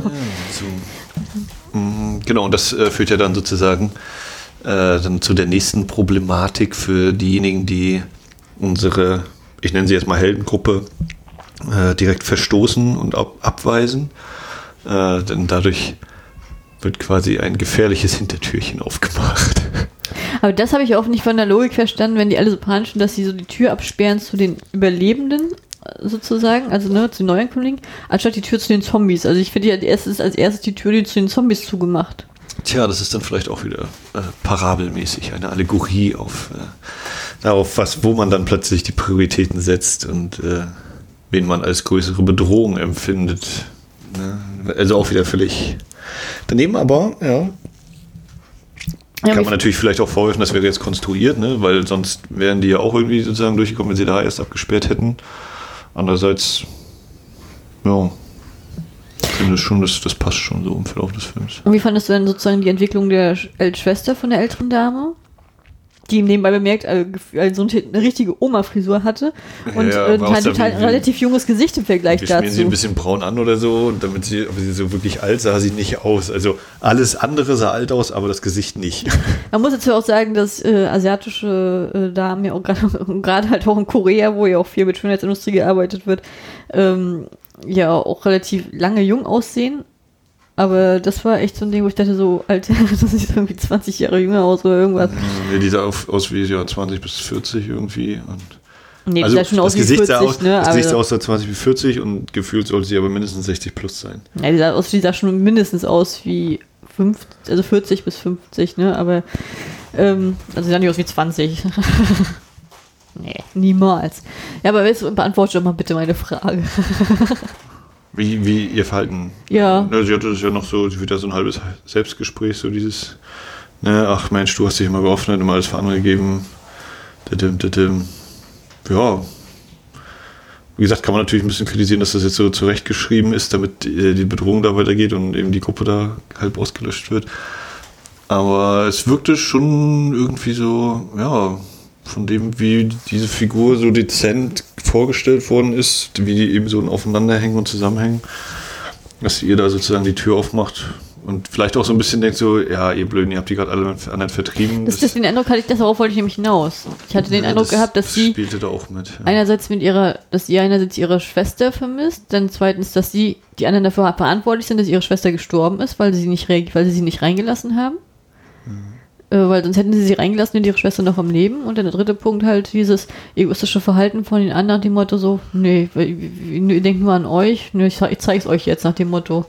Ich habe ja so- sowieso jetzt keinen Sinn mehr zum Leben oder so irgendwie in dieser Art. So, Ja. so habe ich das dann auch wahrgenommen. Das ist auf jeden Fall damit drin. Ja, genau. Und deswegen wirkte das eben bei aller Irrsinnigkeit durchaus glaubwürdig, dass sie das, dass sie so handelt. Ja, also ich habe auch, das, aber mein Gedanke war auch so, ist es jetzt so hingeschrieben, aber ich fand, es wirkte trotzdem natürlich eingebunden, haben so gut hingekriegt. Also das habe ich schon weitaus schlimmer in anderen Filmen und äh, gesehen.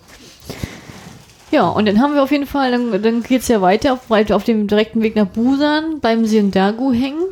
Und in Dagu äh, sozusagen die ganzen Gläser, äh, äh, Gleise, Gläser, Gleise sozusagen verbarrikadiert, dass sie nicht mehr durchkommen. Und deswegen muss der Zug halten. Und er schafft dann gleich, sagt, oh ja, ich suche such, such jetzt den nächsten Zug, fahre dann weiter nach Busan, wer schafft, kommt bitte mit, dann bleibt sicher und gesund. Das Gleis ganz links. Das, ja, genau. Und dann ist halt dieses, ja, das Labyrinth der Züge. Wie kommen wir jetzt da durch? Und in allen Zügen hast du halt Zombies drinne. Ja. Das fand ich auch sehr interessant dargestellt. Ja, es gibt eben keinen, die ganzen Pendler. Na, ich fand das aber auch von den Kulissen halt auch sehr cool gemacht, muss ich ehrlich sagen. Halt so, ein- so ein leerer Bahnhof, da wird- die Leute, die Leute jagt einem schon ein bisschen Schauer so über den Rücken tatsächlich. Ja, das irgendwie faszinierend. Irgendjemand muss doch hier sein. Ja, ne? Irgendwas. Und es wirkt immer so verlassen, aber wo sind die Zombies? Die können ja auch da rumrennen und alles. Ja, und dann hast du halt, ähm, ja, dann haben, sie- haben sie, also versuchen sie ja den Zug rumzulaufen und dann fahren wir dann gleich sozusagen, wer lebt dann jetzt auch alles noch in dieser Attacke und dann haben wir halt auch diesen, von der Bahngesellschaft, diesen Ekel, dann haben wir sozusagen unseren Pilot aus Vagabonden noch, die sich in der Toilette verschanzt haben und die anderen sind, glaube ich, die Ja. einzigen, die es noch aus dem Teil geschafft haben. Ich auch so gedacht, dass dann, na, schubst er ihn gleich oder er noch eine Sekunde, bam. Alles klar. ja, ja. Das ist ihn auch total rücksichtslos ist. Ja, ja, dann können wir auch noch eine ordentliche Action-Szene, wo alle so ein bisschen laufen und umherlaufen und sich die Gruppen weiter dezimieren.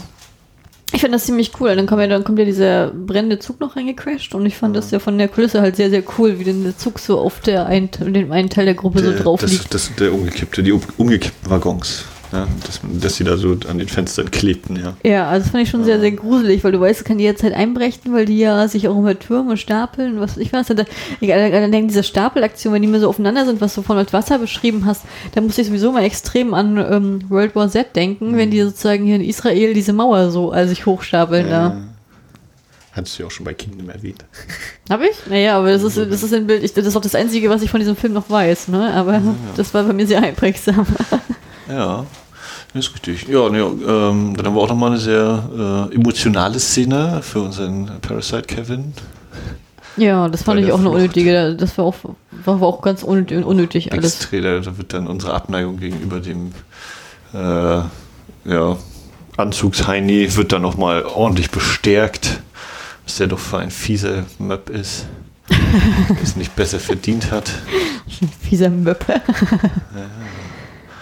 ich meine, durch sein Verhalten, also Ja. man kann natürlich äh, jetzt wieder endlos darüber debattieren, ob die anderen es dann, alle anderen, die er in den Tod gestoßen hat, ob die es dann auf andere Weise geschafft hätten oder nicht trotzdem irgendwo äh, zurückgeblieben wären, aber er ist schon direkt für sehr viele verantwortlich, die er äh, ins Verderben stürzt letztlich. Ne? Eben hier Parasite Kevin und seine Freundin, den Schaffner äh, und auch bis zu äh, den, den Lokführer dann auch noch. Äh, was ihm dann aber glücklicherweise irgendwo, man, man, man empfindet ja schon eine kleine Genugtuung, dann, wenn man merkt, ach, ihn hat es auch erwischt, ja. Äh, und da hilft es auch nicht, nach Mami zu rufen. Ja, die hätte man, Ähm. die hätte man auch lebend noch, also in der Verwandlung noch runterschubsen können. Der, genau, also der auf jeden Fall, äh, ja, als, ja, weiß nicht, Oberbösewicht. Also der ist eigentlich nochmal, ähm, wo unser, der Vater relativ unsympathisch ist, ist er hier nochmal fünf Stufen höher Und finde ich, das ist so eine, so eine Figur, zu der der Vater noch werden könnte, wenn er weiter auf seinem Weg geblieben wäre, glaube ich. Also sowohl, was jetzt diese konkrete Situation angeht, aber auch so das allgemeine Verhalten an sich im normalen Leben, wenn jetzt nicht so dieser Zombie-Ausbruch gewesen wäre. Ja, ich habe das auch nicht verstanden. Ja, so gerade dieser, äh, so gerade mit äh, Scheubo Schick und der Schiele-Liederin, wenn die dann sozusagen in, in diesem Zug da versuchen durchzukommen. Wa- Warum? so Aus ein, Prinzip, weil er dann, Also, weil er dann also weiß, die erste- sind, dann ist der und die Zombies sind dann abgelenkt mit anderem Frischfleisch und konzentrieren sich nicht mehr auf ihn und er kann weglaufen. ja, aber ich fand das so, also ich habe echt so gedacht, als ich das erstmal gesehen habe, ich so, ge- ich hatte so eine Wut im Bauch gehabt, als Ja. ich das gesehen habe. Also, da habe ich so gedacht, das kann nicht, geh doch rein, mach die Tür zu. Also, die kriegen doch die Tür nicht auf. Also, weißt du, was ich meine? Da habe ich so gedacht, äh, Ja. Das ist auf jeden Fall eine Variante. Aber nee, also das war, fand ich so widerlich, fand ich so widerlich. Und ähm, ja. Und wie fandest du denn die Reaktion von Choi Schick sozusagen darauf? Ja. Also dafür, so wie es uns am Anfang präsentiert wurde, wo sie sich neben ihn setzt und äh, ne, er so total, nein, äh, geh weg und ja, du hörst ja noch nicht mal Musik hier, ne? Und hat sie Kopfhörer drin und so. Und dann eben natürlich am Ende auch so, Romeo und Julia, sie sterben Armen. Ja, ich glaube, er dann Äh, auch wirklich so der letzte Person, die er kannte, sozusagen. Ja, Ne? Hat die Hoffnung aufgegeben, denn, ne? Und Ja, das ist dann eben das, das Ende. Ja, schon ein bisschen traurig, stimmt. Der Moment. Wird ja auch ganz äh, pietätvoll eingefangen aus der Ferne und wir sehen nur noch ihre Rücken und blicken ihnen nicht mehr ins Gesicht und so. Und auch sowas, wo ich. Ah, ich, ich lehne mal ein bisschen aus dem Fenster, aber behaupte, sowas passiert in westlichen Action- oder Horrorfilmen eher selten, dass äh, Figuren richtig weinen, dass man auch die Tränen sieht oder vor allen Dingen auch bei männlichen Figuren, glaube ich, ist das eher selten, dass sie vielleicht das, auch mal das ist auf jeden so, Fall, ja. Da bin ich ganz bei ja, dir. also ich überlege jetzt gerade sowas wie, ja, bei, bei Blair Witch, da ist jetzt auch schon über 20 Jahre her, äh, dass man sie dann so völlig verheult und verrotzt sieht, aber es ist eben die eine Frau, aber so und die, die Männer, die dann vielleicht immer noch mal so auch sich erschrecken, aber solche Emotionen eher nicht zeigen dürfen sollen. Nee, ich habe das Gefühl, in westlichen Produktionen sind die Männer immer sehr stark und du, oder du hast halt halt eine, eine, Ja, also oder halt so eine, was ich, verzweifelte Rolle, die sozusagen als Nebenfigur dient, die dann halt auch meistens zum Opfer fällt irgendwie, die dann halt mal einen Nervenzusammenbruch hat. Aber ich finde halt in asiatischen Filmen, da können die Männer auch richtig weinen und auch mehr Emotionen rauslassen und wirken dabei halt aber auch nicht äh, schwach. Nee, es wird glaubwürdig. Sowieso nicht. Das gehört halt dazu, aber es wirkt vor allem eben auch glaubwürdig. Also macht sie dadurch für mich viel menschlicher. Ja, total. Also Aber ich finde, ich habe das Gefühl, dass in westlichen Produktionen halt das Weinen immer halt als sehr, als sehr, das Zeichen der Schwäche dargestellt wird, deswegen halt darauf verzichtet wird. Oh, man halt immer nur Frauen weinen sieht. Also ich überlege gerade, Interstellar ist, glaube ich, äh, Matthew McConaughey darf weinen, aber ist halt kein Horrorfilm jetzt unbedingt. Aber ja, vielleicht ist das noch ein Punkt. Aber genau, so grundsätzlich, ne, wie kann natürlich auch sein, dass ich mich einfach an nichts anderes erinnere oder so. Ich glaube, bei Saw oder so müssen die auch ein bisschen weinen, weil die halt enorm gequält werden. ja, aber ich glaube, man auch nur die vielleicht doch eine. Ausnahme. Aber Aber ich glaube, da weinen auch nur die Frauen. Jetzt so beim, beim, bei der Stangenware, Stangenware Horror fällt mir jetzt aus wahrscheinlich sagen. Ich glaube, vielleicht so bei Halloween-Filmungen, bei den Verneueren, aber ich glaube da eher nicht. Das ist auch eher, hm, naja, aber genau, ist auf jeden Fall was, wo ich, was ich sagen will, das ist auch was, was ich äh, gut finde, dass das eben auch gezeigt wird. Ja. Ja, und dann sind wir quasi beim, beim Finale oder kurz vor dem Finale, Finale da mit diesem der Auseinandersetzung der beiden Unsympathen, wobei sich der eine Unsympath als ultra-Unsympath herausgestellt hat und der andere zumindest noch einen kleinen Bogen zugestanden bekommen hat, aber je nachdem, wie man das eben auslegen möchte, berechtigterweise trotzdem seine Strafe erhält für das nichtmenschliche Verhalten äh, und eben dann auch ja, sehr mit einem ganz netten Einfall äh, abtritt. Mit einem Lächeln darf er abtreten äh, und dann sehen wir auch nur noch die Silhouette von ihm, wie er dann vom Zug fällt. Ja, fand ich sehr ästhetisch inszeniert, fand ich sehr schön.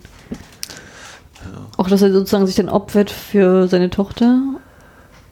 Ja, ja, ich, also, hm, kann mir auch vorstellen, so am Anfang des Films hätte er wahrscheinlich, wenn es so passiert wäre, hätte er wahrscheinlich gesagt, ja, das kriegen wir noch irgendwie geheilt oder so und wir äh, kommen jetzt mit und ich, ich kümmere mich noch irgendwie, dass irgendwas klappt und dann zack, fertig, bumm. Natürlich nicht, keine Heilung. Äh, und hier dann so, wie gesagt, ihr dann auch noch erklärt hier, das hier ist die Bremse, da wo Brake steht. Mhm. Äh, muss mir jetzt zuhören, hilft ja nichts. Ne? Also wirklich da auch relativ, ähm, äh, na, relativ wobei ihr vorhin auch schon gesagt, äh, der Situation angepasst eben handelt. Ähm, ja, sehr. Meine Güte, ich komme nicht auf den Begriff, scheiß drauf. Song more. so echt. Sehr abgeklärt und ruhig bleibt, eben, ne, für die Zeit, die er dann noch hat. Ja.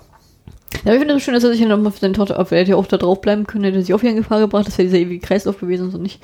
Obwohl, ich muss auch ehrlich sagen, ich habe am Anfang, wenn ich das, die Filme gesehen habe, am Anfang immer gedacht, na, der wird seine große Charakterwandlung haben und dann wird er überleben. Und als dann aber der Anruf in der Toilette kam, bevor sie in den Darkroom reinfahren und äh, dann halt sein Kollege ihm sagt, oder sein Angestellter ihm sagt, wir sind dafür verantwortlich für diese ganze Apokalypse, diese Firma, die wir investiert haben, die hat das gemacht.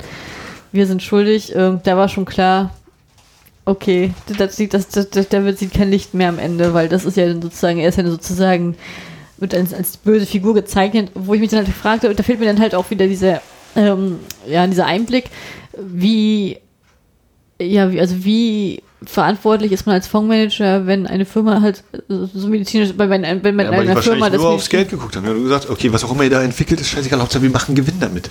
Und wenn das gefährlich so Nebenwirkungen hat, mich interessiert ein Scheiß. Ich will nur den, den Gehaltscheck sehen. Das ist doch, also das ist ja tatsächlich auch ein typischer, äh, typische Handlung in nicht nur unbedingt Horrorfilmen, sondern ja überall dieses, äh, ja, wir haben ja eine Bombe entwickelt. Okay, gibt es Nebenwirkungen? Naja, sie kann explodieren. Ja, ist egal, aber sie wird uns äh, Geld einbringen. Also macht das weiter. Hier bei, bei Jurassic World. Wir versteigern Dinosaurier. Hm, könnte das nicht gefährlich sein? Egal. Hauptsache, wir machen Geld.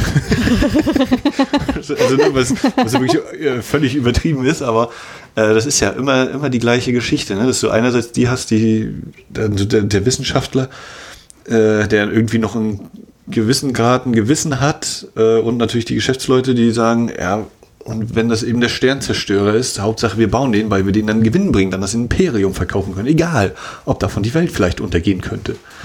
Ja, dieses, oder wir haben jetzt hier fünf Jahre lang investiert und jetzt wollt ihr uns sagen, weil die Nebenwirkungen so hoch sind, können wir das Produkt nicht auf den Markt bringen. Das geht nicht. Dann geht die Wirtschaft kaputt. Aber scheiß drauf, äh, wir bringen das Mittel raus und wenn dadurch die Gesundheit kaputt geht, ist mir das egal. Ich habe meinen Riesencheck.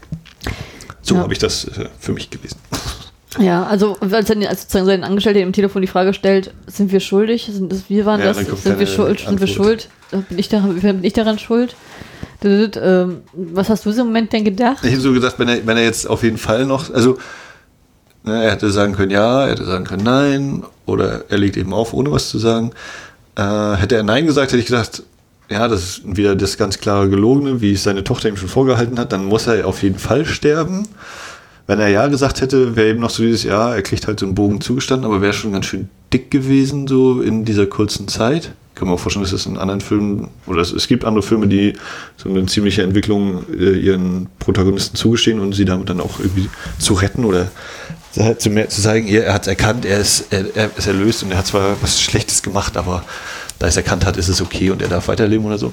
Ich Das haben wir zum Beispiel, das ist ein Motiv, was wir in westlichen Filmen sehr häufig tatsächlich Ja, ja. haben. Ne? So, und äh, deswegen finde ich die, finde ich so wie es hier war, eigentlich ziemlich gut gemacht. So, dieses, ne? Wir wissen es, er weiß es, alle wissen es, keiner sagt es, außer der, der Assistent. Jo. Und damit gibt es trotzdem die Strafe am Ende. Bap. Also ja, dann möchte man ja auch nicht leben mit dieser Schuld, ne? Also von daher. Du hast dein eigenes Volk ausgelöscht. Weil du egoistisch warst und was weiß ich was. Ja. So, und dann kommt eben, die beiden erreichen dann sozusagen die Quarantänezone oder die, die gesicherte Zone, ich weiß gar nicht, Quarantänezone, ist ja eher die, die gesicherte Zone. Ja, das ist die Grenze zu Busan, ne? Ähm, und das ändert dann natürlich auch nochmal sowas wie Night of the Living Dead, wo dann sozusagen, sie haben jetzt quasi überlebt. Und dann steht jetzt ganz groß Raum, werden sie vielleicht doch noch von den Menschen getötet und nicht eben von den Zombies. Das finde ich auch sehr interessant, weil wenn ich jetzt zum Beispiel asiatische Serien gucke, und damit meine ich jetzt nicht nur Korea, das ist auch China sehr häufig der Fall, ist immer sozusagen dieses, dieser endlose Tunnel oder so immer ein Symbol dafür, ins Jenseits zu gehen. Naja, ne? Das ist grundsätzlich so. ähm, das Licht am Ende des Tunnels, ne? Kann auch der entgegenkommende Zug sein. Also ja, in ich dem finde, ne, der- das wird halt Tod. sehr, sehr häufig auch in Fantasy-Serien immer so dargestellt, dass immer das sozusagen äh, dass, es nur so ist, dass du halt immer durch den Zugtunnel gehst. so. Ja. So. Sogar bei Memories of Murder hatten wir einen Tunnel. Ja, wir hatten auch bei Gangnam Blues einen, einen, einen Tunnel. Gehört nicht Tunnel. Okay. Du hast den Film auch nicht gesehen, meinte ich. Das, das, äh, das äh, macht klar, warum ich ihn nicht erinnern kann. Aber wer Ja. jemand Homer in einem äh, Zugtunnel stehen sehen möchte, sollte diesen Film unbedingt gucken. Kleiner Tipp von mir. So. Naja, nee, aber genau, dass wir eben nochmal so diese, die, äh, nochmal visualisiert haben, was sie quasi durchgemacht haben. Und das äh, quasi ja eigentlich, ne, das, das rettende Licht am Ende des Tunnels, also das ja eigentlich was Positives sein soll. Äh, hier aber eben nochmal kurzzeitig dann Gefahr droht, aber singende Kinder kann kein Soldat erschießen. Aloha, hey, aloha, hu. Ich, hab, ich, ich muss ehrlich sagen, als ich das erste Mal das Lied gesungen habe, ich habe es überhaupt nicht erkannt. Ich, fand- ich habe nur gedacht, im Moment, für ein Kind kann die aber sehr schlecht singen. Also sie, wirkte natürlich auch sehr lustlos und wollte auch nicht, nur weil ihr Vater nicht da war. Das war ja schön dargestellt, aber ähm, das fand ich sehr schlecht. so. Das klingt so ein bisschen hart, wenn ich das so sage, ne? aber es ist so. So, und was, was sagt uns das denn, dass nun ausgerechnet diese Figuren überleben? Wie deutest du das denn? Der die Unschuld findet einen Weg. Oder ist es eben die, die neue Familie oder die sind sie einfach, weil sie sowohl einmal das, das Baby im Bauch haben und eben ein kleines Mädchen, dass das eben die Zukunft ist und deswegen überleben muss? Ja, wahrscheinlich, die, ja. Und, und die alte Gesellschaft ist eben damit äh, für, für hinfällig erklärt worden. Jetzt kann man natürlich fragen, okay, wir haben aber die Militärs, die ja auch ein gewisses Alter haben. Aber äh, Naja, Busan ist ja, Das als, ist ja- als, als gesamte Stadt noch, ist noch sicher. Also das ist ja der Punkt gewesen, dass die ihn halt noch als äh, Naja, aber wenn man jetzt eben die, die äh, einzelnen Personen, die wir hier in dem Film hatten, als äh, Stellvertreter für die Gesellschaft nimmt ne, und dann eben sagt, so welche, welche Teile der Gesellschaft überleben eben und welche nicht und dann eben gerade nochmal eben dieses Gegenstück hat mit das Militär verteidigt, ist das natürlich auch nochmal eine ziemlich positive Darstellung des Militärs, dass die das hinbekommen. Ähm, aber eben, wie gesagt, die, das, die Zuginsassen als, als Spiegel der Gesellschaft zu nehmen und dann eben zu sagen, ja, der größte Teil der Gesellschaft, der überlebt es nicht. Und dann eben zu fragen, ja, warum? Sind die selber schuld? Oder ist das eben, ist es halt Unterhaltung? Aber ich glaube eben, da steckt das schon durchaus mit drin, dass man sagt, dieses Verhalten, das äh, hat schon seinen Grund, dass ihr nicht überlebt. Und Na gut, aber die haben ja jetzt auch überlebt durch die Hilfe der anderen. Alleine wären sie ja auch nicht so weit gekommen. Ne? Also letztendlich, spricht ja dann für andere Teile, die eben dann äh, trotz, trotz ihres Todes zwar noch positiv in Erinnerung bleiben, aber eben äh, gerade die, die Bösen, die sich zwar lange quasi halten konnten, vor allem unser super Bösewicht, äh, aber es dann eben letztlich auch nicht beschaffen. Ja. weil eigentlich sind ja Kinder und Frauen, sagt man ja immer zuerst, aber das sind ja die, die schwächsten Glieder sozusagen, denn und ähm, ja, fand ich sehr schön. Das Ende hat mir recht gut gefallen. Mir hat allgemein der Film auch sehr, sehr gut gefallen. Also, wie, wie- wie hast du ihn wahrgenommen? Hast du, hast du das, was du erwartet hast, auch bekommen oder war es besser, schlechter? Also es war eine Zugfahrt nach Busan, äh, bei der Zombies angreifen, also das habe ich auf jeden Fall bekommen. Ähm, mich hat der Humor sehr gefreut. Und ist auch ein Film, wo ich denke, den könnte man auch in die Sammlung wandern. Also wir haben den jetzt geguckt bei Wiki Ja, genau. Also, im Abo. Im Original mit englischen Untertiteln. Ich glaube, es, also ich hatte noch kurz nachgeguckt, ich meine, es gab auch nur englische Untertitel, keine deutschen. Ja, das aber es kann auch sein, dass ich nicht ordentlich geguckt habe. Also es, ja, es liegt aber auch daran, also es könnte aber auch schneller gehen, als man denkt, weil Vicky hatte lange die Lizenz gehabt für Train to Busan und dann hat Netflix den eingekauft und dann hat der Wiki die Lizenz verli- verloren. Dann hatte Netflix die Lizenz. Ich weiß noch, als wir nach Schweden gefahren sind letztes Jahr, da hatte ich sogar noch Train to Busan runtergeladen und habe die ersten zehn Minuten geguckt. Ähm, das, das weiß ich noch ganz genau. Und einen Tag später hat, hat, hat Netflix die, die Lizenz aufgegeben, wo ich dachte so, okay, deswegen Ja, konnte ich den auch nie weitergucken. Verlängert, ja. Ähm, genau, aber er es gibt ihn ja auch als äh, Blu-ray und DVD, wer da noch Interesse hat. Und ich glaube, die Blu-ray äh, könnte, könnte sich mal ins Regal stellen. Denn, muss ich auch zugeben, die, die Qualität des Streams war jetzt nicht die allerbeste. Also es war schon völlig in Ordnung, aber da ist noch ein bisschen.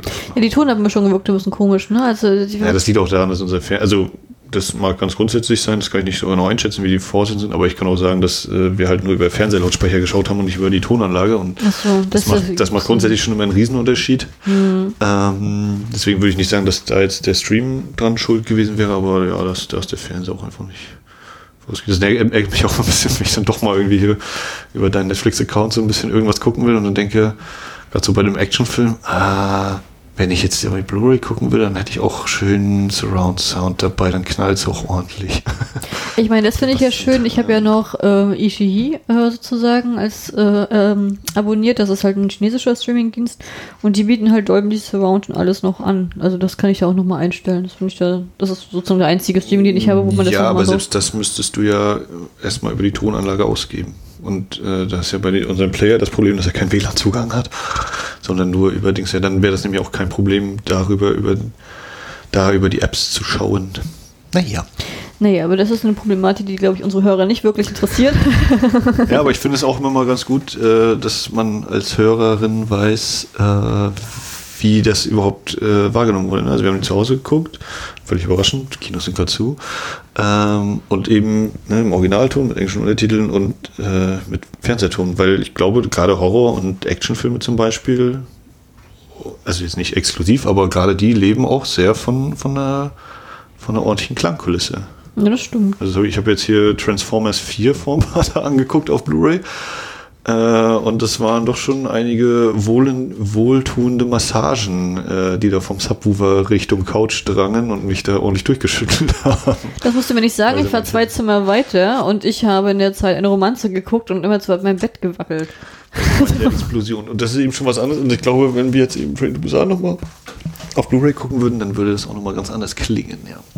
Ja, nichtsdestotrotz, aber also eigentlich warst ja auch, du bist ja auch so ein Horrorfilm-Fan, das kann man, ja schon so sagen. No. Also ich gucke einiges zumindest.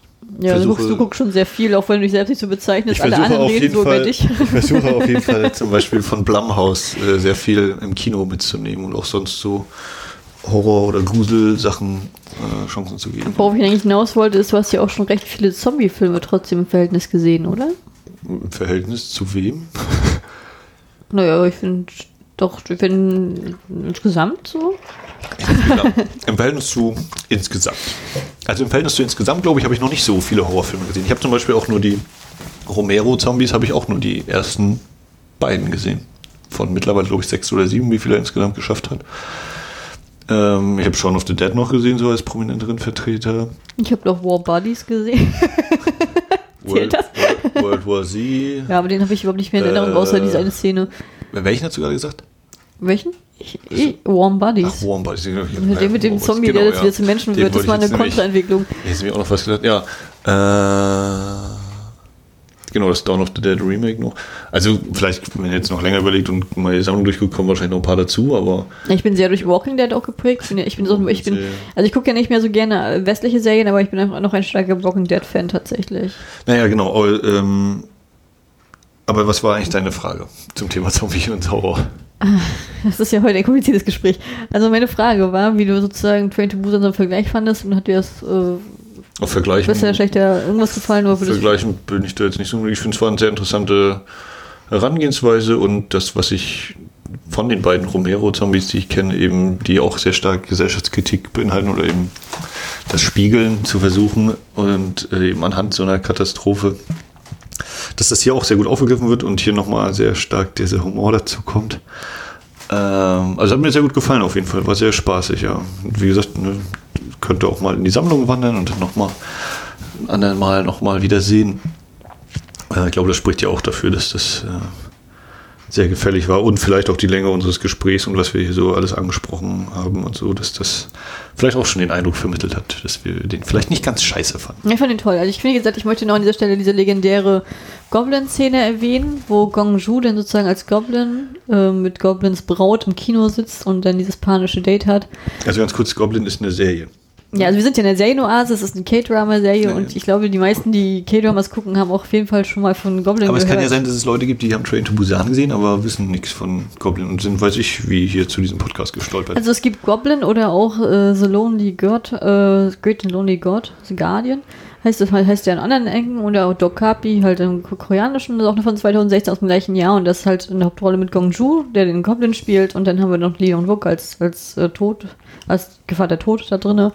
Und auf jeden Fall geht es halt darum, dass er dann halt nur sterben kann, wenn er, also er hat ein Schwert sozusagen in sich drinne und er kann nur sterben, wenn er die Goblins Braut findet, die das Schwert aus ihm rauszieht. Und da hat er eine Vermutung, dass ein junges, eine junge Schülerin, die deutlich jünger ist, das, hat. Und naja, das ist auch das ist die Grundhandlung. Und auf jeden Fall gehen die zusammen ins Kino und er gibt ist immer sehr, ist ein sehr arroganter, sehr von sich überzeugter Charakter auch in der Runde. Aber halt sympathisch dabei und sie ist halt so eine kleine unschuldige Cinderella. Und dann gucken sie halt, sind sie halt im Kino und dann gucken sie halt Train to Busan und dann ist es halt ein volles Kino mit Popcorn und allem und er brüllt ja die ganze Zeit und kann da nicht hingucken und hat Panikanfälle und will immer nur gehen und sagt immer, ich möchte gehen, ich möchte gehen, ich will hier raus, ich will hier raus, ich kann das nicht und du, du. So als kleiner Gimmick, das war so dieser Insider im Insider und äh, das fand ich halt sehr cool, weil halt 2016 halt das Jahr von Gong Ju war, er war halt es hat ja Goblin war die erfolgreichste K-Drama-Serie im Jahr und Und er, äh, er ist der, der unsympathische Vater, ne? er ist ein sympathischer Vater, ja. Und äh, dann ist er gleichzeitig war ja noch Train to Busan extrem erfolgreich. Ich glaube, wie hatte ein, wie viele Besucher hatte der alleine in Korea gehabt, weißt du das? Äh, 11,5 stand äh, laut Inside Kino Angaben. Millionen? 11,5 Millionen. Und glaube ich, schon am ersten, in den ersten paar Tagen irgendwie 3,5 oder 3, irgendwas Millionen, in der ersten Woche über 5 Millionen. Unglaubliche Zahlen für Deutschland. Unglaub, unglaubliche Zahl. Also was heißt denn das? Also was ist zum Beispiel Fuck You Goethe? Was, wie, was hatte der bei uns ungefähr gehabt? Äh, Sieben? Die waren, glaube ich, 9 bis 7 Millionen. Und das sind aber auch völlig Ausreißer. Also, ich will auch nicht sagen, dass in Korea normal ist, aber Train to Busan hat mit 11,5 Millionen nicht mal die Top 10 der besucherstärksten Filme. äh, oder ist nicht in den Top 10, da sind noch andere davor mit 12 Millionen und mehr. Und das in den letzten Jahren, nicht irgendwie in, seit 1950 oder so, sondern ja, seit, ja, in den letzten Jahren halt. Ne? Und, ja, Ja, schon krass. das ist traumhaft. Auf jeden Fall, aber das so trotzdem, hat ihn das sehr bekannt gemacht auf internationaler Bühne, weil Goblin halt in Amerika äh, auch sehr erfolgreich gelaufen ist und Busan auch und und ich glaube, da wohl hat er auch einige internationale Model-Bookings bekommen. Also ist schon, gilt schon als einer der Hallyu-Megastars tatsächlich, den man auch so kennt, tatsächlich. Tatsächlich, tatsächlich. Das ist wirklich wahr. Ich fand Kleines, kleines Trinkspiel für die nächste Folge, oder? Wer diese Folge nochmal hört. Ich glaube, so oft wie du tatsächlich sagst. Ich habe natürlich auch meine Füllwörter, kein Ding. Aber du hast ganz schön oft tatsächlich gesagt, glaube ich. in der ganzen Folge heute ist es mir noch nicht einmal aufgefallen. Ja, schreib doch mal in die Kommentare, wie oft Kati tatsächlich gesagt. Ja, das muss man am Anfang der Folge sagen, nicht danach. Ja, hat man den, den Wiederhörwert. Ja, nichtsdestotrotz. Äh, eine Sache was, was wollte ich jetzt, was wollte ich denn jetzt eigentlich noch loswerden? Also der Hallyu Megastar, hast du gesagt? Nee, nee, zu dem Thema war ich tatsächlich fertig. Ich, ähm, wo, jetzt hast du mich komplett aus dem Konzept Wann gebracht mit deiner unnötigen Kritik. was, was äh, als nächstes geplant ist oder so viel. Also ich wollte sagen, ich freue mich schon sehr, sehr, sehr doll auf Train to Busan 2 Peninsula, was dann halt, wie gesagt, was hatte ich vorhin schon angedeutet hat, vier Jahre später ansetzt auf der südlichen Insel, Halbinsel. Ich weiß gar nicht, ich habe ich hab mal ein Gerücht Ich glaube, es geht einfach um die koreanische Halbinsel. Also Peninsula, Halbinsel. Ja, ich weiß, dass das Punkt. koreanische Halbinsel ist, aber ich habe mal irgendwo einen Artikel gelesen, dass das auf Jeju, äh, Island sozusagen losgehen soll. Das, das- ist, da das ist eine Insel, bevor sie dann auf die, aufs Festland gehen. Also von daher, Ja, nein, wie gesagt, ich hatte das in, in dem Korean Cinema Today, in dem Branchenheft des Korean Film Council, war der als, als Vorstellung mit dabei. Hatte ich mir auch durchgelesen, aber natürlich auch nicht mehr ausgenommen im Kopf. Da müsste jetzt auch langsam mal die nächste Ausgabe hier eintrudeln. Hm. ja na gut, aber hast du, weißt du von diesem Artikel denn überhaupt noch was? das ist ja die Frage. Nein. Na, dass der Film jetzt bald rauskommt. dass die Fortsetzung von Train to Busan ist. Ja, freue ich mich schon drauf. Das, ich finde zum Beispiel Train to Busan wäre ein Film, den hätte ich auch unglaublich gerne im Kino gesehen. Das wäre mal Das ist ja vielleicht Sequel. einer, wenn, wenn wir wieder aufmachen, dann kann man den ja vielleicht nochmal zeigen oder so. Können wir spielen, was wir wollen wahrscheinlich. Aber lief der in Deutschland überhaupt im Kino? Ich habe nur gekriegt für den Fantasy Filmfest, Ich aber glaube, ich, sonst. also ich glaube, Fantasy Filmfeststart hatte er. Und wenn dann wahrscheinlich einen sehr kleinen Start. Keine Ahnung. Verhelfen wir ihm noch zu ein paar Zuschauern im Kino. Ich muss aber auch ehrlich sagen, ich, find, ich hoffe ja, habe ja immer noch diese Hoffnung, weil ich da ein bisschen naiv und hoffnungsvoll bin, dass nach Parasite sich das europäische Kino auch mal für Korea und so öffnet. Also das wäre wirklich super, super toll. Also, dass die Filme laufen in den Kinos. Das ist ja nicht so, dass Ja, ich nicht in- dass ich seit nicht- Jahren äh, Ja, dass ich ja nicht in ein Arthouse-Kino dass ich nicht in ein Arthouse-Kino gehen muss, um das zu sehen, und dass ich auch mal, was weiß ich, in Cinestar, Cinemax oder irgendwas reingehen kann und dann auch mal da koreanischen Untertitel sehen kann. Das wäre mal meine Traumvorstellung und dann halt Das ist wohl noch ein langer Weg. Ja, das ist, weil wir sind, weil wir, das, unsere, unsere Kinoszene komplett in Amerika klebt und das finde ich so blöd, weil das so, so viele vertorene Chancen jedes Mal auf neue sind und ach, naja, das so könnte ich ja am Ende Philosophie und einen Mecker-Podcast rausbringen. Aber das ist ja nicht Sinn der Sache. Hast du dann zum Schluss noch irgendwas zu sagen zum Film oder einige Filmempfehlungen, die du rausgeben möchtest? Wie bitte? Nö, zum Film habe ich, glaube ich, haben wir, glaube ich, mehr als genug gesagt. Also ich kann nur sagen, ich fand ihn super. Ich habe ihn von 9, äh, 9.9 von 10 Punkten gegeben und ich fand beim zweiten Mal sehen hat er mir sogar noch mehr Spaß gemacht. Also finde ich wirklich sehr, sehr gut. Ja, also nach Punkten bin ich wahrscheinlich so in der Region 7, 8. Mit Potenzial. Ja, Filmempfehlung habe ich jetzt so aus dem Stand erstmal nichts, glaube ich. Was jetzt äh, asiatischen Raum angeht. Also ich habe dir nochmal drei mitgebracht, dass ich, äh, ich, ich bringe am Ende ja immer gerne Empfehlungen. Ich glaube, das andere hatte ich ja schon in einer anderen Folge erwähnt, ja, bei Kingdom mit äh, Time to Hunt und so. Hm? Ja. Ja, also ich habe jetzt mal gerade ge äh, durchgescrollt, was ich in so einem asiatischen Film noch gesehen habe, dass ich das nochmal so auf dem Schirm habe. Und ähm, was wir auch letztens geguckt haben, war Hero. Ähm, mit, äh, ja, von 2002 mit Jet Li.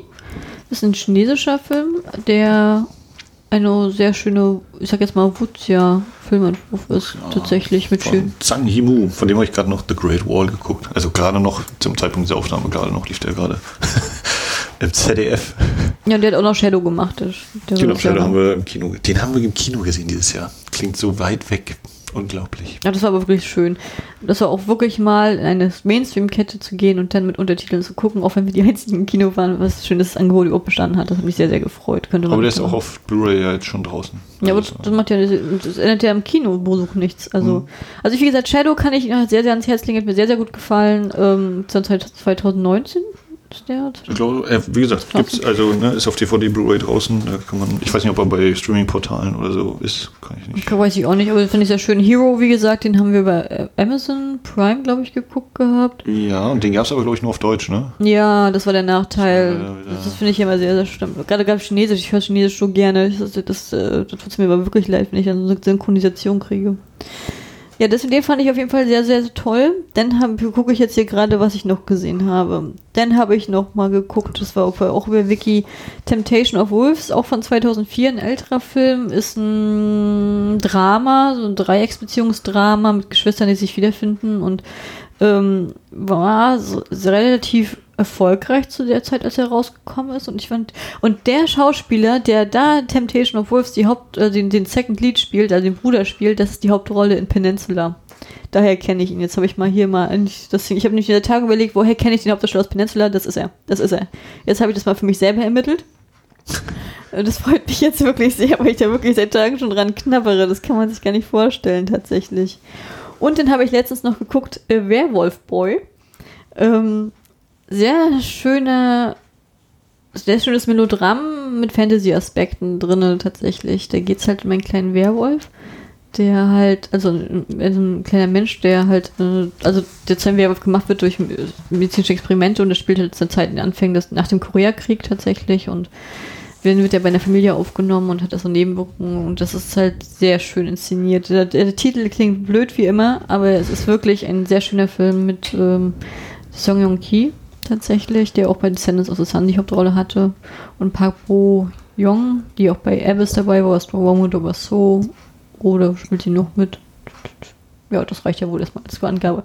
Also das sind auch noch mal ein paar einige Empfehlungen. Ach nee, einen habe ich noch, den muss ich noch mal bringen, weil ich noch nicht in keinem anderen Podcast gesagt habe. Animal World, das könnt ihr auf Netflix streamen, ist auch ein chinesischer Film mit ähm, äh, Li Yifeng, das ist ein mein Lieblingschinesischer Schauspieler, und Michael Douglas. Äh, gibt, überraschend.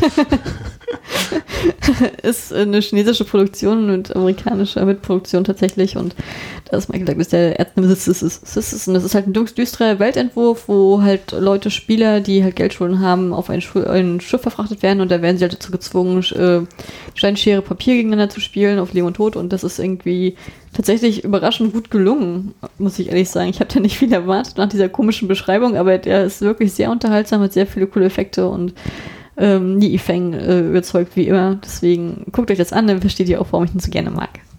Ja, das ist jetzt auch von meiner Seite heute aus. Äh, wir haben koreanisch gespielt, äh, gu- gu- gu- geguckt, geguckt. Deswegen werde ich heute mal ganz spontan sagen, auf meiner Seite aus, Angyong Gaseo. Ja, gute Reise. Vielen Dank, äh, dass Sie mit der Deutschen Bahn gefahren sind. und mit Co-Rail. Äh, ja, und bis irgendwann. Ja, das nächste Mal kommt dann wieder eine Serienbesprechung. Ja, eine Serienbesprechung oder Filmbesprechung. Mal gucken. Oh, so spannend, so spannend, so spannend. Alles klar? Dann, ciao, ciao. Tschüss.